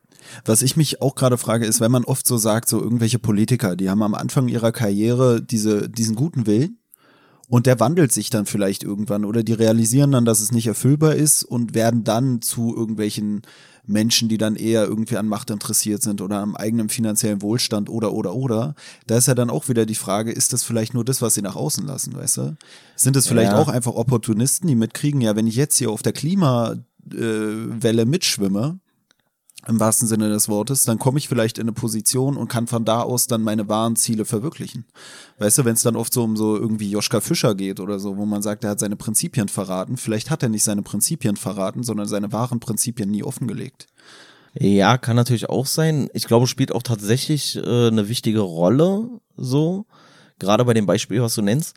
Ich glaube, dass es aber auch ein bisschen ist bei der Macht teilweise wie mit, äh, also zum einen, glaube ich, dass es häufig so ist, ja, ich muss den jetzt ein bisschen nach dem Mund reden, damit ich in eine Position komme, wo ich meine Ansichten besser vertreten kann.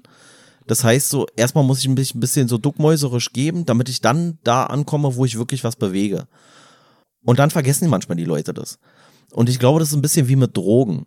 Weißt du, du nimmst Drogen, um irgendwie, also weiß ich nicht, du nimmst LSD, weil du willst einen Trip haben. So, oder Heroin, weil du willst den Trip einfach nur haben. Und dann nimmst du das immer, nur um den Trip zu bekommen. Und irgendwann nimmst du die Droge nicht mehr, um den Trip zu haben, sondern der Droge wegen. Weißt du, was ich meine? Und bei der Macht sozusagen so ähnlich so. Irgendwann, also ursprünglich willst du Macht bekommen, um quasi etwas anderes zu erreichen. Also du sagst, ey, ich muss jetzt, Beispiel jetzt hier Bundestagswahl, ich muss jetzt Bundeskanzlerin werden, damit ich hier was fürs Klima tun kann dann bist du Bundeskanzlerin und merkst, Alter, ist aber auch so ganz schön geil Macht zu haben. Und auf einmal willst du bei der nächsten Wahl nicht mehr gewinnen, um was fürs Klima zu tun, weil du vielleicht dein ursprüngliches Ziel sogar schon erreicht hast, sondern nur noch, weil du sagst so, ey, ist irgendwie geil so. Ist irgendwie geil, Macht zu haben, ist irgendwie geil, wenn die Leute so vor dir so ein bisschen am, am Kriechen sind und dich bewundern und sowas. Und dann machst du es auf einmal nur noch für den Machterhalt. Was ich mir auch vorstellen kann, so ein bisschen ist, wenn du ein richtiger Idiot bist, hältst du dich dann nicht automatisch an alle äh, vorgegebenen Regeln in diesem Buch? Weil wenn es immer so eine Sachen sind wie stelle deinem Meister nicht in den Schatten oder ähm, ja, hier mit Freunden, weißt du, wenn du einfach der Unsympath bist, so ja, dann ist es kein Problem für dich, nur Feinde zu haben. Oder irgendwie, ja, sag nicht mehr als nötig. Oder was haben wir jetzt hier gehabt? Ja, halte deine Absichten stets geheim, weißt du? Wo ich mir denke, jemand, der dann vielleicht so ähnlich wie bei mir selber, der dann gar nicht so eine großen Absichten hat, weißt du, wo jeder denkt, ach, der wird mir sowieso nicht gefährlich mit seinen Absichten, ach, das ist sowieso ein Idiot, weißt du, jemand, der gar nicht versuchen muss, seinen Charme zu unterdrücken, damit er nicht von den anderen als Bedrohung wahrgenommen wird, dass der am Ende vielleicht gerade deshalb hochkommt, weil die Leute denken, okay, das ist so ein Lutscher, Alter, was soll der mir eigentlich tun? Nee, das ist ja auch wieder dieser, äh, wie heißt das, äh, Dunning-Kruger-Effekt so ein bisschen, was er ja auch mitschwingt, so weißt du. Also du kommst nach oben, weil du halt eigentlich ein Idiot bist, aber davon überzeugt bist, dass du gut bist. Und ähm, aber was du jetzt ja meintest, also zum einen, dieses Buch ist ja nicht gemacht für die Leute, die einfach nach oben kommen, weil sie dämlich sind oder so, sondern es ist ja gemacht für die Leute, die einen gewissen Machthunger haben. Nicht die, die einfach zufällig irgendwie an eine Machtposition kommen, sondern die, die wissen wollen, wie komme ich an diese Machtposition. Und da ist es natürlich so, dass ja auch nicht jedes Gesetz auf jeden gleichermaßen zutrifft. Aber ich könnte jetzt für mich schon äh, herausnehmen, dass ich schon am ersten Gesetz so ein bisschen scheiter in der Realität. Und wenn ich jetzt sage, ich möchte aber gerne mehr Macht erfahren oder mehr Macht bekommen oder schneller in eine Machtposition äh, äh, gesetzt werden, dann könnte ich mir das Gesetz jetzt angucken, könnte mich jetzt reflektieren, könnte drüber nachdenken, was ja ein dummer Mensch sowieso nicht so kann, so drüber nachdenken und sich äh, selber vernünftig reflektieren vielleicht. Und dann kann ich gucken, wäre es vielleicht manchmal schlau, meinen Vorgesetzten oder irgendwelchen anderen Leuten, die über mir stehen in der Hierarchie, das nicht so sehr zu spiegeln, dass sie absolute Vollidioten sind. Ist übrigens was, ganz interessant eigentlich, was mir jetzt gerade gesagt wurde, weil ich ja in Bezug auf ähm, auf meinen Job, weil ich das ja eben nicht so kann, äh, so Termine habe bei der Konfliktkommission, nennt sich das bei uns. Und da ist mir genau das gesagt worden. Weil ich meinte so, naja, aber was ist denn los? Also, die Vorgesetzten haben da einen Fehler gemacht, ich weise die auf den Fehler hin und dafür soll ich jetzt bestraft werden. Sehe ich nicht ein. Und dann meinte dieser Mensch da von der Konfliktkommission, der ist ja dann auch so ein Kommunikationsmufti da, keine Ahnung. So, und da meinte er so, ja, aber äh, können Sie sich vielleicht vorstellen, dass Ihre Vorgesetzten sich davon persönlich angegriffen fühlen, dass Sie ihre Führungskompetenz in Frage stellen? Ich sag so, ja, na klar kann ich mir das vorstellen. Aber ich kann es mir auch vorstellen, weil die ja in Frage zu stellen ist. Also weil die ja ganz rein faktisch Führungsversagen betrieben haben. Aber der Unterschied ist halt, ich hätte es denen nicht so sagen sollen. Weißt du, ich hätte so sagen sollen, ey, ihr seid ja eigentlich total geil, so, aber vielleicht könnte man ja mal drüber nachdenken, dies, das, bla, weißt du? Und ich bin dann halt aber sehr direkt und hau das raus. Wahrscheinlich wäre ich eher an mein Ziel gekommen, wenn ich ein bisschen denen es nicht ganz so gespiegelt hätte, ihr Versagen. Na, ich finde, die Frage ist dann auch, wie lange soll man denn sein wahres Ziel geheim halten? Na, bis du die Macht hast, bis du die Macht hast, bis du in der Machtposition bist. Ja, aber dass selbst dir egal sein kann. wenn du dann in die höhere Position kommst, die deines Vorgesetzten, dann hast du ja wieder andere Vorgesetzte und die wollen ja eigentlich auch die Person unter sich behalten, beziehungsweise die Eigenschaften der Person, die sie vorher da scheinbar hatten. Sonst hätten sie die ja nicht da eingesetzt. Und dann bist du schon wieder in der Situation, dass du dich bei deinen Vorgesetzten eigentlich anbiedern musst und kommst vielleicht eigentlich auch gar nicht raus aus dieser ganzen Geschichte. Weißt du, was ich meine? Ja, also für mich ist ja immer der, da sind wir wieder bei diesem Thema hier, selber in den Spiegel gucken können so oder können wollen. Und das ist für mich genau der Punkt. Ich habe halt keine Lust, mich immer sozusagen zu verstellen und immer zu verstecken, was ich eigentlich möchte, weil dann scheitere ich lieber ehrlich, als dass ich jetzt mein Leben lang immer so irgendwas suggerieren muss, was eigentlich gar nicht der Fall ist. So, das ist halt, aber da ist halt wieder der Punkt, was will ich lieber? Will ich lieber ich selber sein und sagen, was ich denke? Oder möchte ich lieber vielleicht die, äh, die größt, größtmöglichste äh, Machtposition erreichen? Und dann entscheide ich mich halt lieber fürs Erste.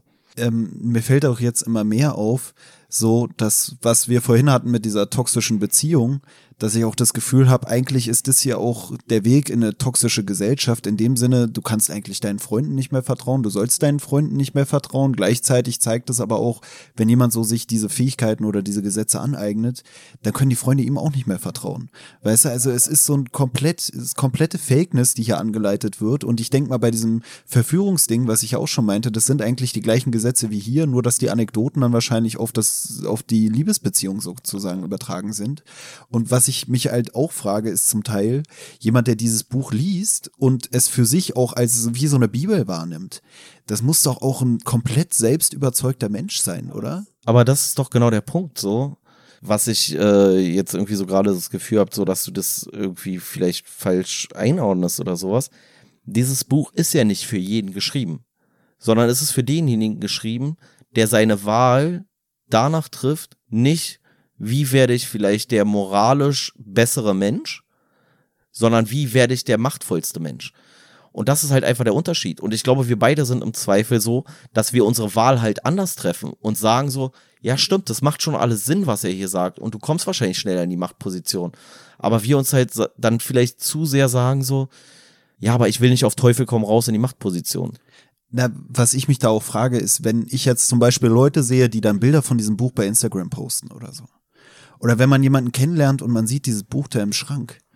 Weißt du, ist ja natürlich immer die Frage. Bei uns ist es jetzt so, vielleicht äh, zerschießen wir uns jetzt irgendwelche glücklichen Beziehungen am Ende sogar, weil die Dame zu uns kommt und wir denken uns, oh, die will ich aber nicht äh, einmalig in mein Bett bekommen, sondern die will ich da halten und dann sieht sie das Buch im Schrank und denkt sich so, okay, das ist ein toxischer Mensch. Weißt du, also wenn ich mir jetzt selber denke, wir machen jetzt hier, wir lesen jetzt hier dieses Buch und stellen fest, dass es eigentlich so eine Anleitung zum toxisch sein in vielerlei Hinsicht von Beziehungen, weil es den Leuten nur darum geht, irgendwie ihre eigene Macht beziehungsweise ihren eigenen Anf äh, Einfluss zu mehren, dann denke ich mir so, ist das so ein Buch? Habe ich jetzt so dieses Gefühl, weißt du, wo man sich so denkt, wenn man das sieht, dann weiß man, die Person ist äh, höher wahrscheinlich ein Arschloch? Höher wahrscheinlich ein egoistisches Arschloch? Ja, nein, weil da sind wir wieder bei dem Punkt so, äh, vertraue deinen Freunden, aber äh, weiß ich nicht, aber äh, kümmere dich um deine Feinde mäßig, so, weißt du? Also hier, diese, was war das hier? Ich weiß nicht mehr genau, wie das Gesetz hieß. Vertraue deinen Feinden nie zu sehr. Bediene dich deiner Feinde. Ja, genau. Und da ist nämlich jetzt wieder genau der Punkt so. Du kannst dieses, dieses Buch dir hier hinstellen und sagen, das ist der Weg zur Macht. Und genau so möchte ich verfahren, damit ich möglichst viel Macht innehabe. Aber da schließt sich der Kreis sozusagen wieder zum Anfang zu Tupac so. Tupac hat ja Machiavelli nicht gefeiert, weil er sagt, so dieser Machiavellismus, also alles der, der Machterhaltung unterordnen, ist sein Ziel, sondern du musst wissen, wie die Leute alles tun, um die Macht zu erhalten, um die Leute dieser Macht zu berauben. Und genauso ist es hier. Also, du kannst es halt lesen mit der Zielsetzung, möglichst viel Macht zu bekommen. Oder du kannst es lesen mit der Zielsetzung zu verstehen, wie Leute funktionieren, die möglichst viel Macht bekommen und vielleicht diese Spielchen sozusagen besser zu durchschauen. Also deswegen finde ich, kann man das so nicht sagen. So, das ist ja so wie, äh, ja, weiß ich jetzt nicht. Äh, gibt's gibt's ja so verschiedene Beispiele. Also du musst ja, du musst ja beides kennen sozusagen und da kannst du dich entweder für oder dagegen entscheiden. Aber du musst beides kennen, um auch das jeweils andere bekämpfen zu können. Naja, was da aber dann schwierig ist, zum einen fällt es einem ja schwer zu erkennen, ob jemand die wahren Ziele preisgibt oder nicht. Weißt du, ob jemand wirklich sagt, ey, ich bin eigentlich ganz bescheiden oder ob es nur vorgeblich ist. Und zum anderen ist halt für mich einfach dieses Ding, wenn du selber da versuchst hochzukommen, also wenn du dich an diese Regeln halten willst und so, da, du musst ja schon irgendwie ein ausgeprägtes Selbstbewusstsein haben, um der Meinung zu sein, du bist so charmant, dass du so spielen kannst, als wärst du es nicht. Weißt du, oder so, ah, ich lass mal meinen Charme nicht komplett raushängen, weißt du, ist ja auch wieder dieses, überschätzt man sich vielleicht selbst. Weißt du, denkt man vielleicht, man, man wäre so das Mastermind und am Ende ist man eigentlich der größte Idiot, der äh, in der Stube hockt. So.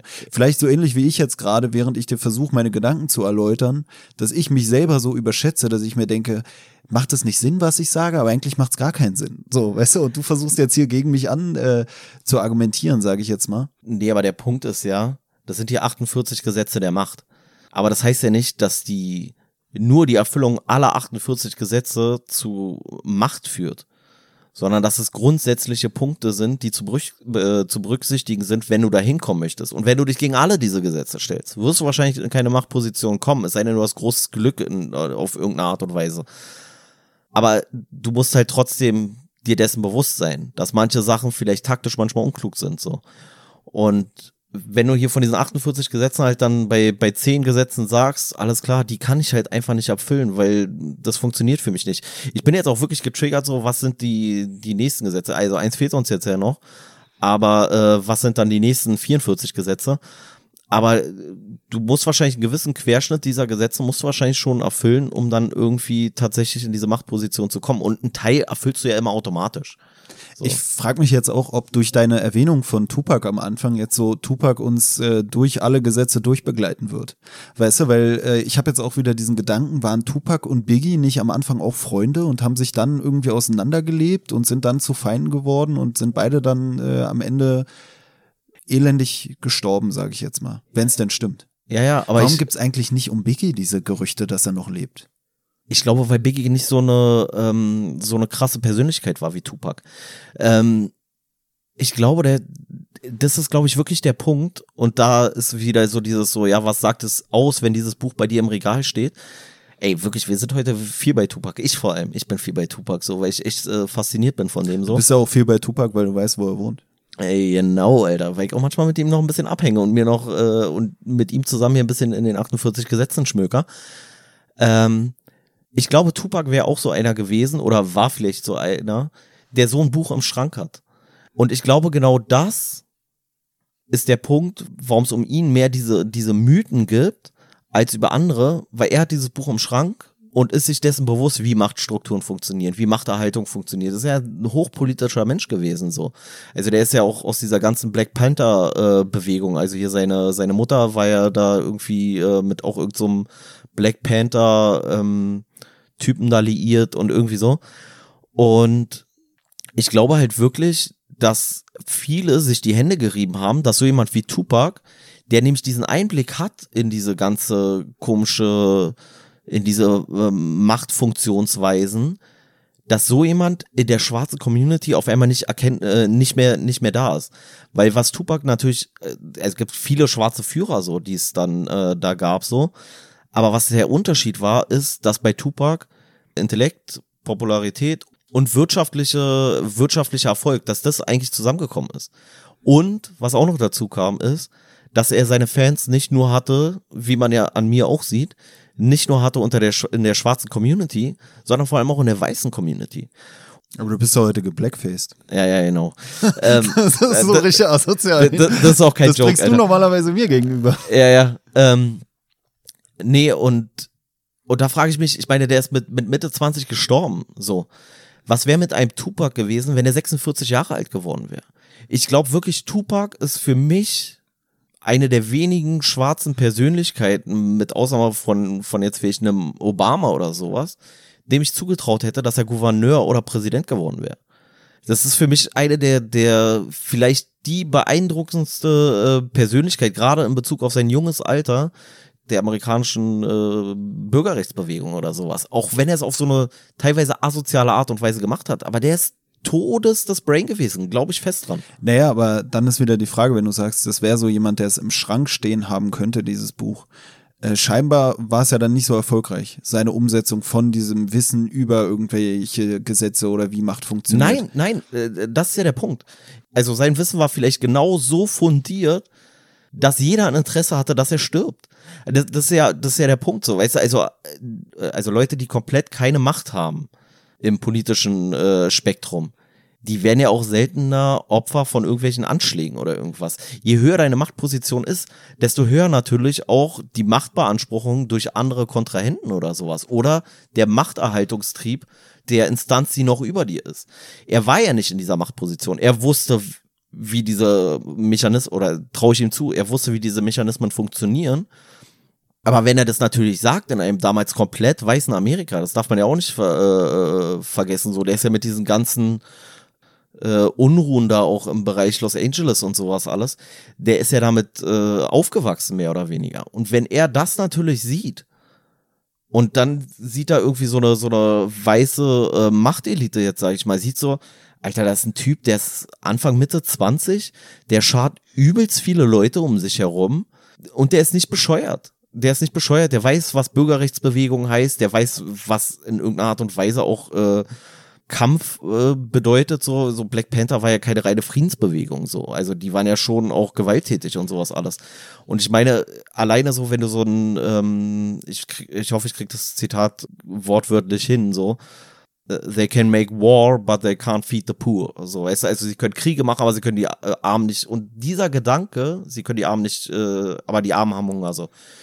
Ähm, und dieser Gedanke ist ja Gift in so einer Gesellschaft wie den USA. So. Und deswegen, ich weiß nicht, ob da irgendjemand anderes mit drin hängt. Das muss überhaupt gar nicht sein.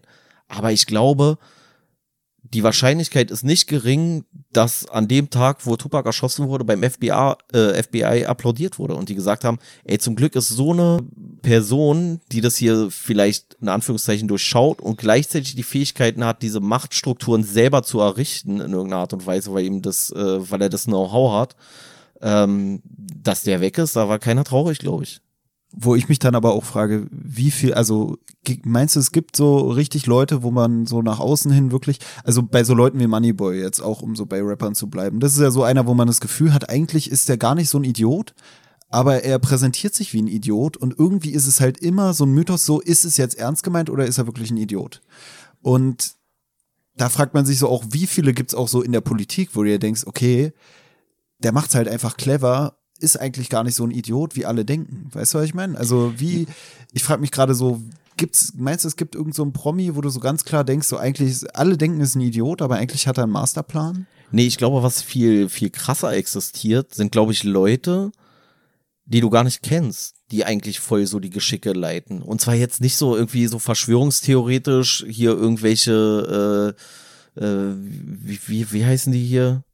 Freimaurer oder Illuminaten? Ja, oder? irgendwie so ein Quatsch. Oder hier, wie, wie, wie ist dieses, Mann, wie heißt denn diese. Bilderberger Treffen? Ja, Bilderberger? auch, nee, diese, wie heißt denn diese jüdische Familie? Rothschild? Ja, genau, Rothschild.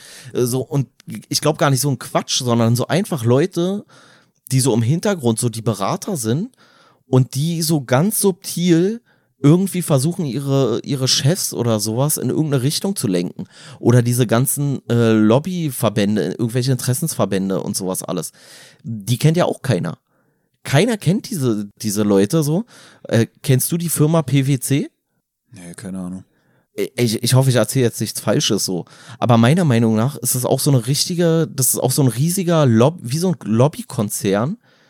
Und der hat wahnsinnigen Einfluss und keiner kennt das. Keiner kennt das. Ich könnte dir nicht mal sagen, was es ausgeschrieben heißt. Weißt du, jeder kennt Mercedes-Benz so. Aber keiner, äh, keiner kennt hier irgendwelche Leute, die da am Bundestag ein- und ausgehen und die ganz subtil, glaube ich, ihre Machtvorstellungen oder ihre, ihre Interessen so durchboxen, indem sie genau solche Regeln äh, irgendwie beherzigen. So. Na, was für mich so ein bisschen, Instinktiv im Zweifel auch. was für mich so ein bisschen der Moneyboy der Politik ist, ist ja so jemand eigentlich wie Trump. Weißt du, wo ich, äh, da, Ja, ist, ja, ja. da ist mir auch immer nicht so klar, ist der jetzt wirklich ein Idiot oder nicht? Ich- weißt du, also es wird ja mal so dargestellt, ja, der hatte Glück, der hatte einen reichen Vater und bla bla bla, wo du dir denkst, okay, ist, äh, ich weiß immer nicht, ob der wirklich so ein Idiot ist. Weißt Nee, du? nee, weißt du, was ich glaube? Ich glaube wirklich, Trump ist ein Idiot. Aber Trump ist jemand, der ein sehr gutes Machtgespür und Machtinstinkte hat. Und da ist er dann wieder gar nicht so dumm, so, weißt du? Also ich glaube, dass jetzt so rein, also ich will jetzt gar nicht auf IQ oder sowas, so, aber ich glaube, der hat vielleicht nicht so ein dolles Allgemeinwissen. Aber das muss er auch nicht haben. Weil ihm reichen hier diese, ich sag jetzt mal so ganz plakativ, ihm reichen diese 48 Gesetze der Macht, weißt du, um zu wissen, wie kann ich meine Macht irgendwie erlangen und was funktioniert so. Und ich glaube, das ist einfach so. Das ist, der ist nicht intelligent, der ist instinktiv, glaube ich. Und das ist, glaube ich, komplett unterschätzt worden, so. Meinst du, er hat diese Gesetze so verinnerlicht, einfach ohne jedes Buch gelesen zu haben, also dieses Buch jemals gelesen zu haben, so ein, so ein natürliches Gespür dafür, wie man sich zu verhalten hat? Oder so ein, ja, wie du schon sagst, so ein Instinkt? Naja, naja, guck mal hier, der Typ, der das Buch jetzt geschrieben hat, oder auch Knigge oder sowas, die haben ja nicht das Buch geschrieben, weil sie gesagt haben, ja, ich schreibe jetzt mal einfach das auf, so wie es ist, sondern die haben es ja selber erfahren und haben ja selber ihre Erfahrungen gemacht und äh, im Zweifel auch Learning by Doing. Und genauso machen es andere Leute. Und wenn er gewisse äh, Verhaltensweisen in seiner Vergangenheit immer an den Tag gelegt hat und damit seine Macht mehren konnte oder sich damit gegen andere durchsetzen konnte, dann ist es einfach erlerntes Verhalten, genauso wie irgendwie, weiß ich nicht, wie Tiere irgendwie eine spezielle Methode der Jagd entwickeln, hat er eine spezielle Methode der, der Jagd nach der Macht sozusagen entwickelt. Und ich glaube, das ist der, das ist der Punkt dann einfach. Und jeder hat irgendwie andere Talente. Und ich könnte mir vorstellen, dass Trump wenig Talente hat, aber er hat das Talent zur Macht. Ja, meinst du, das ist bei ihm dann sowas wie so eine Prädisposition, so ein bestimmtes Verhalten an den Tag zu legen, was dann durch den Erfolg sozusagen verstärkt wurde, wohingegen wir oder ich zum Beispiel vielleicht dann eher äh, so jemand bin, der sich diese Geschichten gar nicht traut und dementsprechend gar nicht so eine Verstärkung des Verhaltens irgendwie erfahren kann. Weißt du, was ich meine? Ja, ja, na klar. Also einerseits könnte ich mir vorstellen, dass es so eine, wie bei Tieren, so eine Kompensierungsstrategie ist, sage ich mal. Also es gibt halt Tiere, die können überleben, weil sie schlau sind. Oder gibt es andere Tiere, die können überleben, überleben, weil sie stark sind.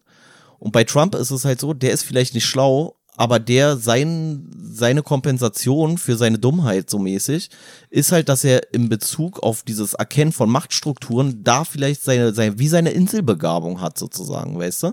Und wenn er dann da über Jahre, Jahrzehnte hinweg immer wieder bestätigt wird, dass er ja Erfolg hat damit, ne, dann verinnerlicht er das natürlich immer weiter. Das, das ist doch ganz klar, das machen wir ja alle so. Viertes Gesetz oder was? Ja, ja, ja. Gesetz Nummer vier. Sage immer weniger als nötig. Was heißt das? Versuchen Sie nicht, Menschen mit vielen Worten zu beeindrucken. Je mehr Sie reden, desto durchschnittlicher und machtloser wirken Sie. Selbst wenn Sie nur Banales sagen, wirkt es origineller, wenn Sie es mit Andeutung, offenem Schluss kryptisch tun. Mächtige Menschen beeindrucken und schüchtern ein, indem sie wenig sagen. Je mehr sie reden, desto eher wird ihnen eine Dummheit herausrutschen. Das ist auch schon wieder äh, geil, nachdem wir jetzt schon wieder wahrscheinlich zwei Stunden lang hier unseren Podcast aufnehmen, war, dass wir eigentlich nicht so viel sagen sollten. Ja, ich habe da jetzt auch gar nicht mehr viel zu, zu sagen eigentlich. Ja, ich, vielleicht sollten wir hier zu dem Punkt auch wirklich nicht äh, allzu äh, ausufernd reden. Ja, ein paar Sachen habe ich aber schon noch. Und zwar bringt er hier auch so eine Geschichte, die ich eigentlich ganz, ganz cool fand, sage ich mal, oder ganz interessant. Irgendwie von jemandem, der da in Russland irgendwie hätte gehängt werden sollen.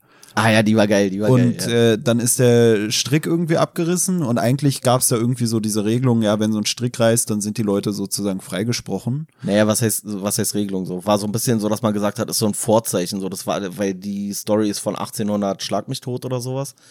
Und dann hat man gesagt, das ist so ein bisschen so, äh, ja, wie so eine höhere Macht. Urteil oder so. Und ähm, dann wurde irgendwie dem, dem Machthaber sozusagen da in dem Gebiet oder dem König oder so mitgeteilt von wegen, ja, hier, da ist der Strick gerissen.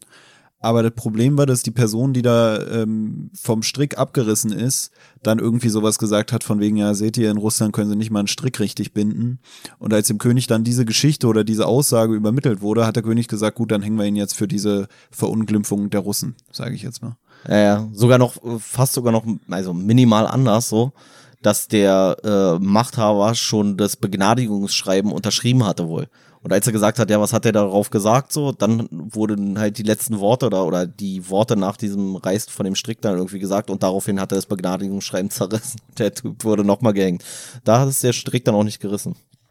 Ja, und andere Sachen, die hier auch angeführt werden, die wir ja auch öfter schon mal in unseren Folgen auch selber festgestellt haben, ist auch so ein Hinweis darauf, dass man mit irgendwie Sarkasmen oder so vorsichtig sein soll. Ne? Ja, ja, ja. Und weil, das, weil, weil äh, irgendjemand hat es auch mal gesagt, so Ironie ist Humor der Intelligenten oder sowas, aber zu viele Leute sind halt nicht intelligent und verstehen weder Ironie noch Sarkasmus im Zweifel. Oder wollen es nicht verstehen. Ne, ich muss auch sagen, das ist auch was, was mir oft äh, schwer fällt, dass ich selber auch sehe, dass man zum einen halt dann auch harte Aussagen trifft mit irgendwelchen Witzen, die man macht, so, wo wir selber auch schon bei den Podcastaufnahmen manchmal so hatten, dass man gedacht hat, oder dass sogar manche Sachen dann wirklich auch rausgeschnitten wurden, weil man dachte, okay, das könnte zu vielen Leuten auf den Schlips treten.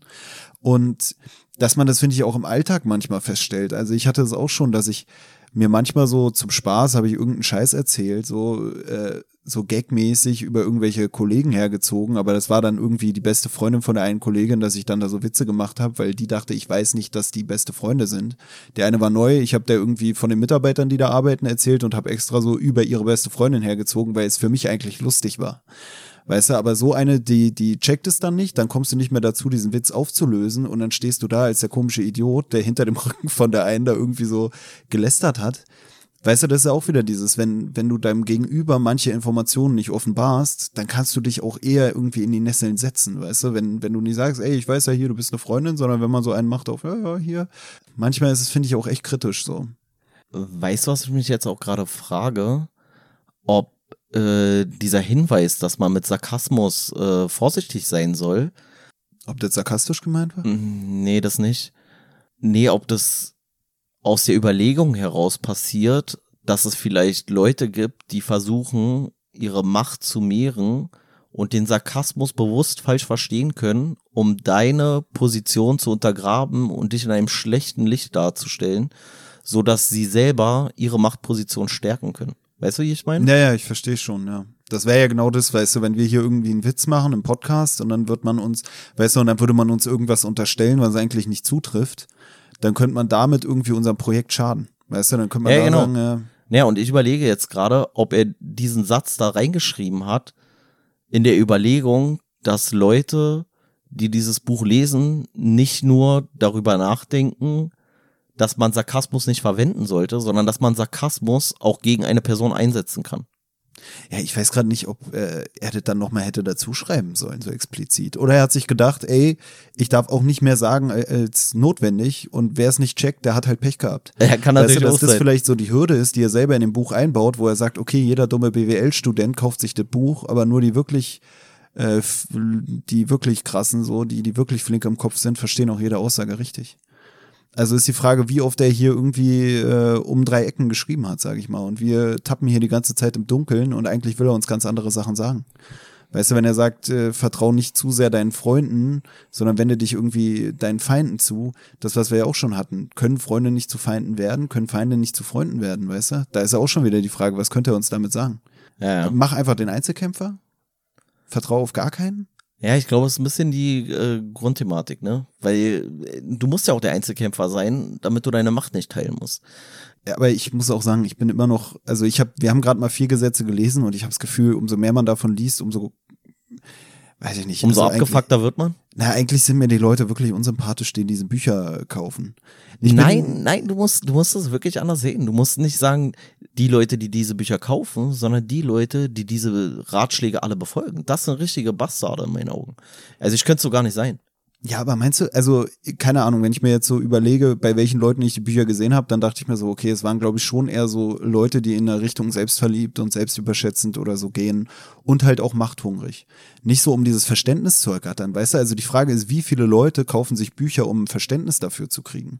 Weißt du, wo es bei uns jetzt so ist, dass wir sagen, wir kaufen uns irgendwas, um Verständnis dafür zu kriegen, es ist vielleicht bei anderen Leuten anders, weißt du? Also das ist ja jetzt auch nicht da gibt's wahrscheinlich auch extra Bücher, die so sagen, verstehen Sie die Machthungrigen, so nach dem Motto. Aber das hier ist ja eigentlich schon eher ein Ratgeber, weißt du? Ja, Und, ja, aber ich weiß es gar nicht, weil das Buch heißt ja nicht, so werden sie mächtig, sondern er sagt, ja, okay, doch, äh, er sagt schon ein bisschen so. Es ist schon eher so eine Aufforderung, ja, hast du schon recht. Ähm, dann finde ich es auch unsympathisch. So. so, jetzt habe ich dich geknackt, Ed. Nee, aber nichtsdestotrotz bleibe ich bei der Einschätzung, dass man äh, solche Bücher trotzdem lesen muss, weil die Leute, die du nicht leiden kannst, die genau so handeln, trotzdem sich auf diese Gesetze berufen, ob sie die kennen, in dem, also ob sie die so konkret kennen oder nicht, aber sie befolgen die auf jeden Fall so in Teilen. Und es, es ist immer gut, so seine, die Leute, die man auch ablehnt, trotzdem verstehen zu können und zu wissen, wie ihre Entscheidungsprozesse irgendwie stattfinden oder sowas. Deswegen äh, bin ich trotzdem dafür, kann man lesen, kann man verstehen, aber so sein ganzes Leben oder seine, sein ganzes Dasein dann diesen, diesen, diesem Machthunger unterzuordnen, hätte ich halt, hätte ich persönlich halt einfach keinen Bock. Also ich verstehe diese Folge dann gewissermaßen auch als so ein äh, Plädoyer für die offene Diskussionskultur oder so. Weißt du, dass man ähm, genau das, was ich auch bei Politik oder so oft denke, weißt du, dass man sich eigentlich auch mit den anderen Gedanken auseinandersetzen muss. Mit den Gedanken, die einem Ja, klar, eigentlich klar. konträr erscheinen, weißt du, dass man sich so ähnlich wie du es jetzt auch bei Tupac gesagt hast, dass er eigentlich äh, gegen das System war, aber sich mit dem System auseinandersetzen musste, um zu verstehen, wie das alles abläuft. Ja. So sehe ich es ja auch bei der Politik, weißt du, dass man äh, auch mit Andersdenkenden diskutieren sollte, um zu versuchen nachzuvollziehen, warum die Menschen so denken, wie sie denken, oder vielleicht auch auf sie einwirken zu können. Was führt dazu, dass sie bestimmte Annahmen haben? Wo holen sie sich ihre Informationen her und wie kann ich deren Quellen vielleicht auch widerlegen, anstatt einfach nur sagen, ja, es sind einfach Idioten, weißt du? Wenn du dich mit den Argumenten deines Gegenübers nicht auseinandersetzt, kannst du auch schwer Gegenargumente finden, die treffend sind. Weißt du, man redet dann nur aneinander vorbei. Der eine präsentiert seine Argumente, der andere seine und vielleicht sind die beiden Standpunkte sich gar nicht mal widerlegend oder die Argumente, weil beide mit komplett anderen Sachen ankommen, weißt du? Ja, und das perfekte Beispiel dafür ist, dass man sich mit seiner Feindideologie, nenne ich es jetzt einfach mal, auseinandersetzen muss und die verstehen muss, um auch ein Gegenkonstrukt äh, schaffen zu können, ist für mich im Prinzip äh, Marx, also Karl Marx. Ähm, also hier so Theorie des Mehrwerts oder sowas oder generell das Kapital ist ja immer noch in Wirtschaftskreisen trotzdem ein krasses Werk, obwohl er ja alles daran kritisiert, so mehr oder weniger. Also, er, aber er muss es, er, er versucht es zu verstehen, er versucht die Mechanismen offen zu legen und liefert gleichzeitig einen gesellschaftlichen Gegenentwurf. Was übrigens nicht jetzt heißen soll, weil es vielleicht jetzt so klingt, als ob ich jetzt der größte Marxist bin. Aber das Prinzip ist schon das gleiche. Also du musst Strukturen erkennen, du musst die Funktionsweisen dieser Strukturen erkennen, wenn du aktiv dagegen arbeiten willst.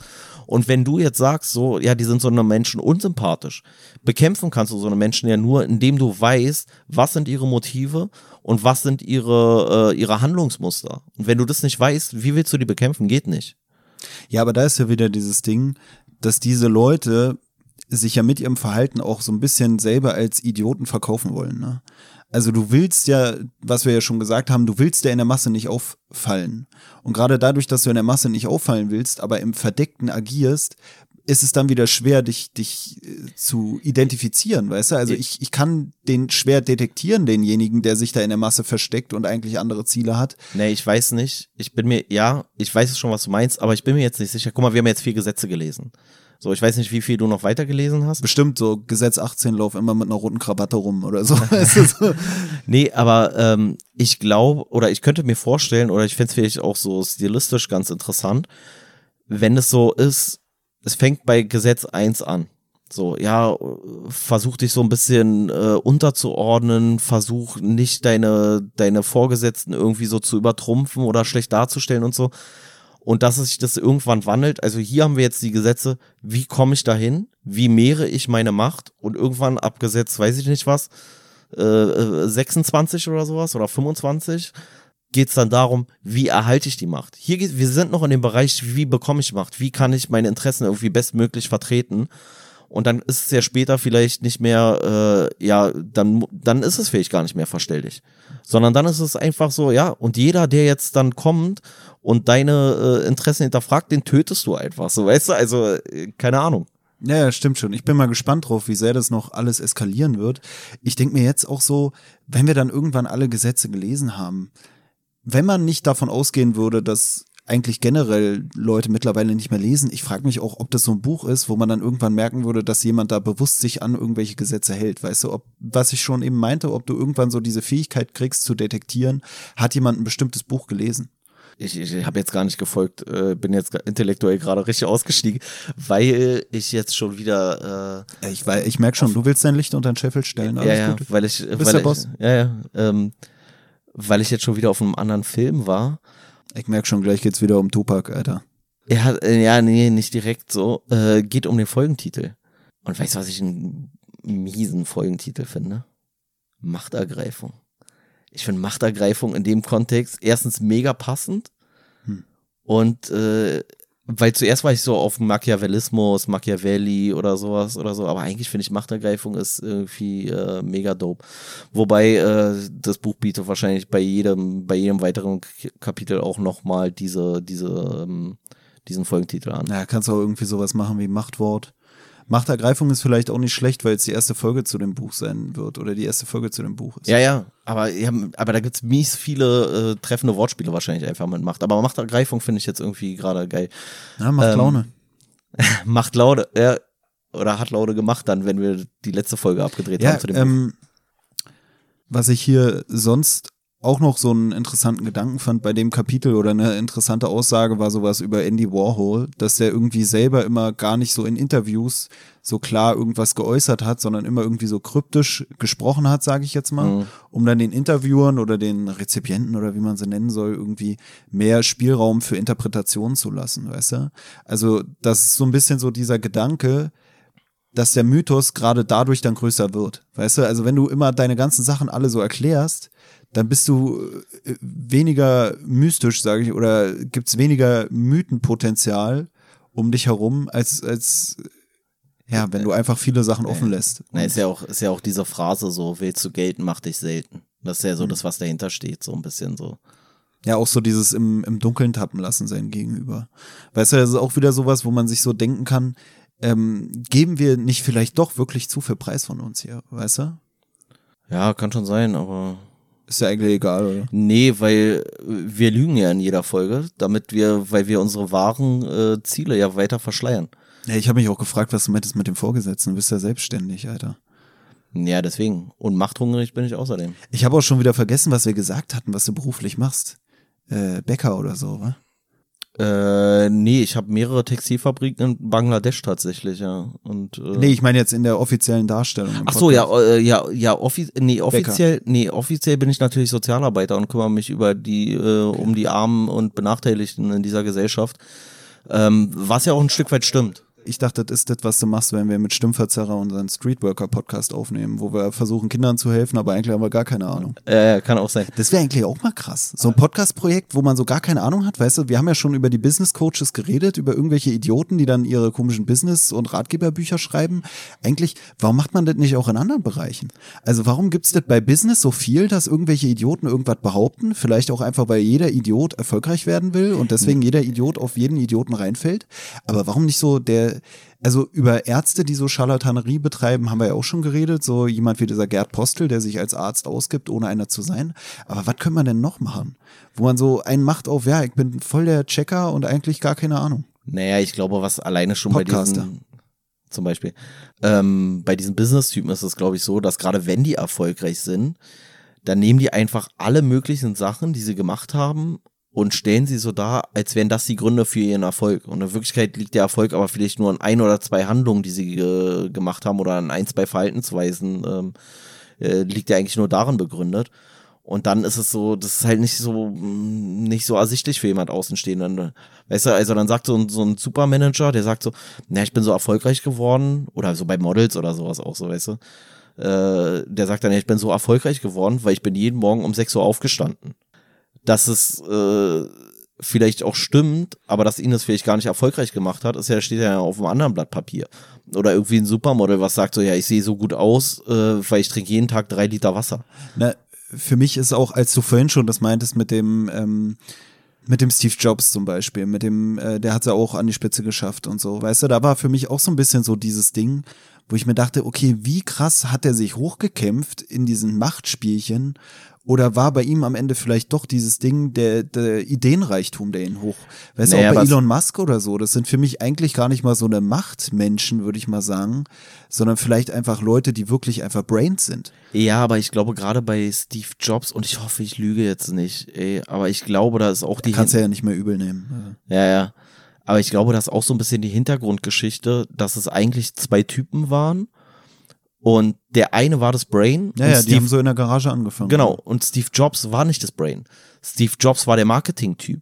So, Aber er kann ja das Marketing-Brain gewesen sein. Ja, aber der Punkt ist, er wäre ohne den anderen gar nichts gewesen und hat aber den größeren Impact gehabt im Endeffekt. Weißt du, also, weißt du, was ich meine? Ja, aber ich weiß da nicht um das genaue Geklüngel Bescheid, weißt du? Also vielleicht Nee, muss ich auch wirklich nicht, mal die Steve. Jobs Biografie lesen oder von seinem komischen Kumpel da. Ähm, aber ich weiß halt nicht, ob es wirklich bei denen so ein Konkurrenzding war, weißt du? Also es kann natürlich sein mit dem Absägen, das würde ja auch wieder zu diesem ganzen passen, halte dich von deinen Freunden lieber Ja, fern oder vertraue nicht zu sehr deinen Freunden. Na, ist doch hier das gleiche wie mit dem Zuckerberg. So, weißt du, mit seiner Facebook-Nummer, so. Dass er, Mhm. er hat sich ja im Endeffekt nicht in dem Sinne groß ausgedacht, so. Oder er hat nicht das technische Know-how gehabt oder so. Das, das gab's, alles, was er hatte, gab's schon. Aber er hat's aufs Next Level gebracht, indem er einfach einen geileren Namen gegeben hat, irgendwie ein bisschen geileres im Layout da mitgespielt hat oder so. Keine Ahnung, ich steck da auch zu wenig drinne. Aber ich glaube, das gibt's halt häufiger so. Na, äh, mir fällt nur so jemand ein wie dieser Elon Musk, wo ich doch schon das Gefühl habe, dass er ein ziemliches Brain einfach ist, so, Ja, weißt du? Also, Auch das glaube ich nicht. Ich glaube, Elon Musk ist nicht unbedingt das Brain in dem Sinne, dass er diese ganzen technischen Sachen, also vielleicht irre ich mich auch komplett, ich bin da echt wirklich zu wenig drin, aber ich glaube, was Elon Musk äh, Ding ist, ist einmal seine Personality. Er kann die Sachen verkaufen, er ist eine gute Projektionsfläche für äh, so zukunftsgewandte Themen, sage ich mal. Und zum anderen ist er ein Visionär. Aber ich glaube nicht, dass er selber das Space Shuttle bauen könnte, so, weißt du? Aber du brauchst halt beide, du brauchst beide Parteien. Und solange das fair abläuft unter den Leuten, ist ja auch alles cool so. Na, für mich ist noch so ein Faktor, der hier bei dem Buch äh, so ein bisschen rausklingt oder so ein bisschen äh, angesprochen wird oder für mich kommt dieser Eindruck, weshalb ich ja generell auch das schon so ein bisschen kritisch gesehen habe, eigentlich äh, kann man auch wieder sagen, so ein bisschen dieser kapitalistische Gedanke, so jeder kann es schaffen, weißt du? Ja, ja, so halte ja. dich an die scheiß Gesetze, du kannst es schaffen. So, weißt du, so jeder muss irgendwie danach streben, nach oben zu kommen, sage ich jetzt. Naja, ist halt das äh, kapitalistische Versprechen der Leistungsgesellschaft, ne? So, was es in meinen Augen in dem Sinne nicht unbedingt gibt. So, Leistungs, es gibt in meinen, in meinen Augen gibt es keine Leistungsgesellschaft. Wir verkaufen uns so, aber in meinen Augen gibt es das nicht. Ja, also wie gesagt, für mich ist eigentlich so ein, so ein Erfolgscoach in Buchform, sage ich jetzt mal. Ich denke auch jeder, der zu so einem Erfolgscoach geht, hat irgendwie das Interesse daran, äh, nach oben zu kommen. Da will keiner sagen, oh, naja, eigentlich will ich eher nur verstehen, was so die Prinzipien sind. Es wäre aber eigentlich auch geil. Es ist halt- zu so einem Erfolgscoach gehen, der im Endeffekt dir gar keinen Erfolg bringt, aber du denkst, du verstehst dann die Prinzipien des Erfolg äh, Erlangens. Aber eigentlich ist er total von Arsch, weil auch die Leute, die da hingehen und ernsthaft darauf vertrauen und ernsthaft die ganzen Sachen befolgen, werden nie erfolgreich sein. Ja, es ist ja auch so. Also, das ist ja auch immer der Punkt so. Ist ja genauso wie mit, mit Geld und mit, mit Macht, das ist im Prinzip das Gleiche so.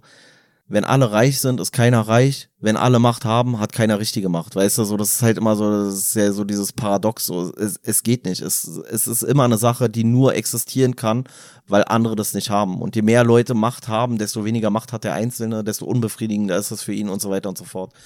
Ähm, ja, ich äh, bin überrascht so eigentlich vom, vom Ergebnis der Folge jetzt gerade so ein bisschen. Ne, ich, ich muss auch sagen, fällt mir noch ein, wenn du vorhin so über diesen, über diese 50 Cent Sache geredet hast, finde ich es da schon wieder interessant. Der ist ja auch ein Rapper, genauso wie Tupac äh, ein Rapper war oder Rapper immer noch ist. Na, mittlerweile vielleicht macht er auch irgendwie, keine Ahnung, steckt da irgendwie sein ergattertes Geld in Avocadoanbau oder so. Ich glaube, der arbeitet jetzt hier irgendwie. Äh, Behindertenwerkstatt oder. tschü- Vielleicht wurde er angeschossen, hat überlebt. So. Ja, man weiß es nicht. Egal. Nee, was was wolltest du sagen, was er jetzt? Nee, ich habe jetzt den Faden verloren. Du hast mich, du hast mich mit deiner, mit deiner Frechheit über meinen äh, hochverehrten Tupac hast du mich echt, echt aus dem Konzept gebracht. Ne, ich finde es irgendwie in der Hinsicht auch noch lustig, dass 50 Cent, das ist ja wirklich einer, der für mich nicht so wirkt, als wäre er auch so gegen das System. Weißt du, jemand, der selber dann auch so ein Buch schreibt, mit so Leuten rumhängt, die so ein Buch hier schreiben, wie dieser Robert Greene oder so. Und dann, also das ist für mich nicht so der Revoluzer, der so jemand wie, wie Tupac war oder ist, weißt du, obwohl sich 50 Cent auch mit diesen Sachen auseinandergesetzt hat, der ist eigentlich auch eher so jemand, äh, der dann vielleicht so die Straße eigentlich verraten hat oder so, oder? Der irgendwie nicht versucht hat, die, die, den Status quo zu ändern oder sowas. Und am Ende hat er sich weniger mit der Straße angelegt, vielleicht, oder schüttelt's mit dem Kopf, ist nicht so? Ja, also weiß ich nicht. Äh, ich glaube nicht, dass die Straße so krasse ähm, Prinzipien in dem Sinne hat, dass sie System ablehnt ist grundsätzlich. Ich glaube, ähm, die möchten genauso an diesem kapitalistischen System festhalten, wie es ist. Sie machen das halt nur abseits der, äh, der zivilen Wirtschaft. So. Aber die unterliegen genau den gleichen Machtprinzipien äh, und den gleichen kapitalistischen Prinzipien wie alle anderen auch. Das siehst du ja so. Weißt du, also ein Rapper, in der Regel sind ja nicht die Rapper, dass sie da mega erfolgreich sind und dann sagen sie so, jetzt kämpfe ich hier gegen das Kapital. So, nein, die wollen genauso ihren Schnapp machen. Die sind auch nur äh, äh, Businessleute. Aber da ist für mich so der Gedanke, macht sich jemand bei den Armen auch eher Feinde, der eigentlich denen sagt, ey, es kann halt einfach nicht jeder schaffen, als jemand, der so sagt, ey, es kann jeder schaffen, ihr könnt es auch, hier befolgt meine komischen Regeln. Weißt du, also jemand, der sagt, ey, das System ist voll im Arsch, Leute, ich habe vielleicht Glück gehabt, ihr werdet es nicht schaffen können, so euch hier hochzuarbeiten. Weißt du, das ist ja auch so ein Ja. bisschen paradox in dem Sinne, dass er selber es ja geschafft hat, aber aus seiner Position heraus vielleicht den anderen sagt, ey, ich hatte Glück oder ich hatte Talent und es ist nicht für jeden möglich. Nee, ich glaube, ich glaube, er macht sich immer Feinde in beiden Gruppen. Er macht sich Feinde bei den Armen, egal übrigens, was er sagt. So, wenn er sagt, jeder kann es schaffen, dann äh, schreibt er den Leuten, die es nicht schaffen, den Misserfolg zu und sagt so, du bist selber schuld. Ich habe es ja auch geschafft. Und wenn er sagt, ja, äh, nee, eigentlich schaffst du es nicht, dann äh, können die genauso sauer sein, weil die sagen so, ja, dann habe ich ja gar keine Perspektive sozusagen. Und gleichzeitig, ich glaube, für die Leute, für die es eigentlich der größere Dorn im Auge ist, ist äh, für die Leute, die oben sind. Weil wenn er den Leuten sagt, ey, ihr könnt es auch schaffen, versuchen die einen sogar nach oben zu kommen und äh, es, es kommt zu äh, Besitzwahrungsansprüchen der Leuten, äh, von den Leuten, die sowieso schon oben sind. Oder aber ähm, Ja, wenn du sagst, ihr könnt es sowieso nicht schaffen, dann. dann, dann, dann kann es auch soziale Unruhen mit sich bringen. Ja, so. ja. Also es ist immer so ein zweischneidiges Schwert. Es kommt dann halt komplett drauf an, wie ist die Gesellschaft dort aufgebaut. So, welcher, welcher Erzählung glauben Sie? So, glauben Sie dieses Märchen vom Tellerwäscher zum Millionär? Dann werden sie vielleicht unten bleiben und sagen, ja, ich muss mich nur weiter anstrengen. So. Und je mehr die denken, ja, ich muss mich nur weiter anstrengen, obwohl sie eigentlich realistisch betrachtet kaum eine Möglichkeit haben, dann zum Millionär zu werden, desto besser ist es ja für die Leute, die oben sind, weil das System von unten nicht in Frage gestellt wird. Digga, ich habe jetzt äh, die Verschwörungstheorie zu unserer Anfangsthese mit dem Tupac und so, dass da irgendwelche Leute hinterstecken. Die Frage ist jetzt, hat Tupac sich gewehrt und hat 50 Cent nachgegeben? Wäre 50 Cent tot, wenn er dieses Buch nicht geschrieben hätte? Wäre 50 Cent tot, wenn er nicht den anderen vorgelebt hätte, ey, befolgt die scheiß Gesetze, dann könnt ihr es auch schaffen. Im Endeffekt seid ihr selber dafür verantwortlich und nicht das System, in das ihr reingeboren seid. Du hast gesagt, äh, Tupac hatte vielleicht das Buch im Schrank, vielleicht kam Green, hat gesagt, ey, wir machen zusammen ein Buch. Tupac hat gesagt, nein, Tupac ist tot. Danach so kam meinst 50 du. Cent. Ja. Das wäre schon geisteskrank, oder? Ja, Also äh, ich finde weiß nicht. eigentlich, wenn wir uns nicht schon äh, selbst empfunden ein bisschen in die Nesseln gesetzt haben, damals, als wir die Existenz des Mittelalters äh, angezweifelt haben, dann würde ich fast sagen, dann können wir jetzt auch nochmal die Theorie aufbauen und irgendwie versuchen, da nachzuhaken. Ja, aber das sind, das sind beides ein Stück weit Helden meiner Jugend, deswegen möchte ich beide nicht Tupac auch oder Robert Green, Alter. Nee, nee, Tupac und äh, 50 Cent. Also, Aber, aber. Tupac, Tupac ist wirklich, Tupac ist die mit Abstand, also 50 Cent mochte ich so als Musiker sozusagen so und den fand ich irgendwie damals beeindruckend, äh, so von der ganzen, äh, von dem ganzen visuellen Auftreten her und so. Ähm, aber Tupac finde ich wirklich, ist für mich eine der, das ist so voll hängen geblieben. So jetzt, bestimmt der eine oder andere sagt so, war Tupac, ey, ey was ist das, das ist da einfach hier nur so ein Rapper, ein Rapper. Und ich sag, ey, für mich eine der inspirierendsten Persönlichkeiten des, äh, der letzten 50 Jahre, glaube ich. Meinst du eigentlich, es gibt irgendwo so einen BWLer, der so ein Robert Green Poster bei sich im Zimmer hängen hat, so in seinem Kinderzimmer? Safe auch so ein signiertes Buch dann da drin und so. Und der, und der sitzt aber bestimmt in so einer richtig her heruntergekommenen Einzimmerbutze und will unbedingt raus, so, weißt du? Aber ist ein Poster von Robert Green in sein Zimmer hängen nicht auch schon wieder ein Verstoß gegen seine, gegen die Gesetze von Robert Green? Also würde Robert Green sagen, ey, du hast es ja gar nicht geblickt, du Idiot, kein Nee, Wunder, dass du es da nicht rausschaffst? Weil du dir ein Poster von dir selber ins Zimmer hängen solltest, oder warum? Nee, weil es eigentlich eher wieder dafür spricht, dass du äh, dieser Gesetze dir im Klaren bist und diese Gesetze vielleicht ver verfolgst und ähnlich wie, was wir ja vorhin hatten, so die Bibel für die BWLer, ist das dann vielleicht so ein bisschen so, ja, wenn du wo in eine Bude kommst und du siehst das Kreuz da hängen, dann weißt du schon, was Sache ist. Und wenn der so, Robert Green erstmal hängt, so hast du dich damit nicht so ein bisschen selbst verraten. Oder ist der eigentliche Gedanke des BWLers, der sich ein Robert Green Poster ins Zimmer hängt, ey, heute Nacht, das Mädel, das wird eine einmalige Sache. Weißt du, und wie kannst du es weniger offensichtlich machen, als wenn du dir ein Robert Green Poster ins Zimmer hängst? Ja, ich weiß es nicht. Aber ich glaube, man kann sich ja auch so, also Eigentlich habe ich fast Bock, mir ein Robert Green Poster ins Zimmer zu hängen. Ich glaube, wenn du dir, ich sag dir ganz ehrlich, ich glaube, wenn du dir einen Robert Green Poster ins Zimmer hängst, würde ich nicht mal schnallen, dass es Robert Green ist, obwohl ich das scheiß Buch jetzt sogar gelesen ich habe. fänd's eigentlich lustig. Ich meine, bei uns im Flur, die Leute, die uns kennen, und es kennt uns ja fast jeder unserer Hörer, weil wir vielleicht mittlerweile auch schon welche daten konnten. Mittlerweile ist ja die Nein, das darfst, du, das darfst du hier alles nicht sagen. Also, auf jeden Fall ähm, haben wir, oder ich habe hier bei uns im Wohnungsflur auch so ein Bild hängen von so einem Typen, wo ich mal ein Foto von dem einfach, äh, was der da irgendwie vor einer Fotobox hat liegen lassen, ähm, aufgegabelt habe. Irgend so ein random Typ. Hab das dann Pelle und äh, Pelles Schwester zum Auszug geschenkt, als Einweihungsgeschenk für die neue Bude, sage ich mal. Und äh, Pelles Schwester hat mir das Bild in Großabzug und gerahmt dann mal zum Geburtstag geschenkt und das hängt mittlerweile bei mir im Flur. Und das ist halt auch so, wo ich mir denke, wen würde es wundern, wenn da noch Robert Green nebenhängen würde?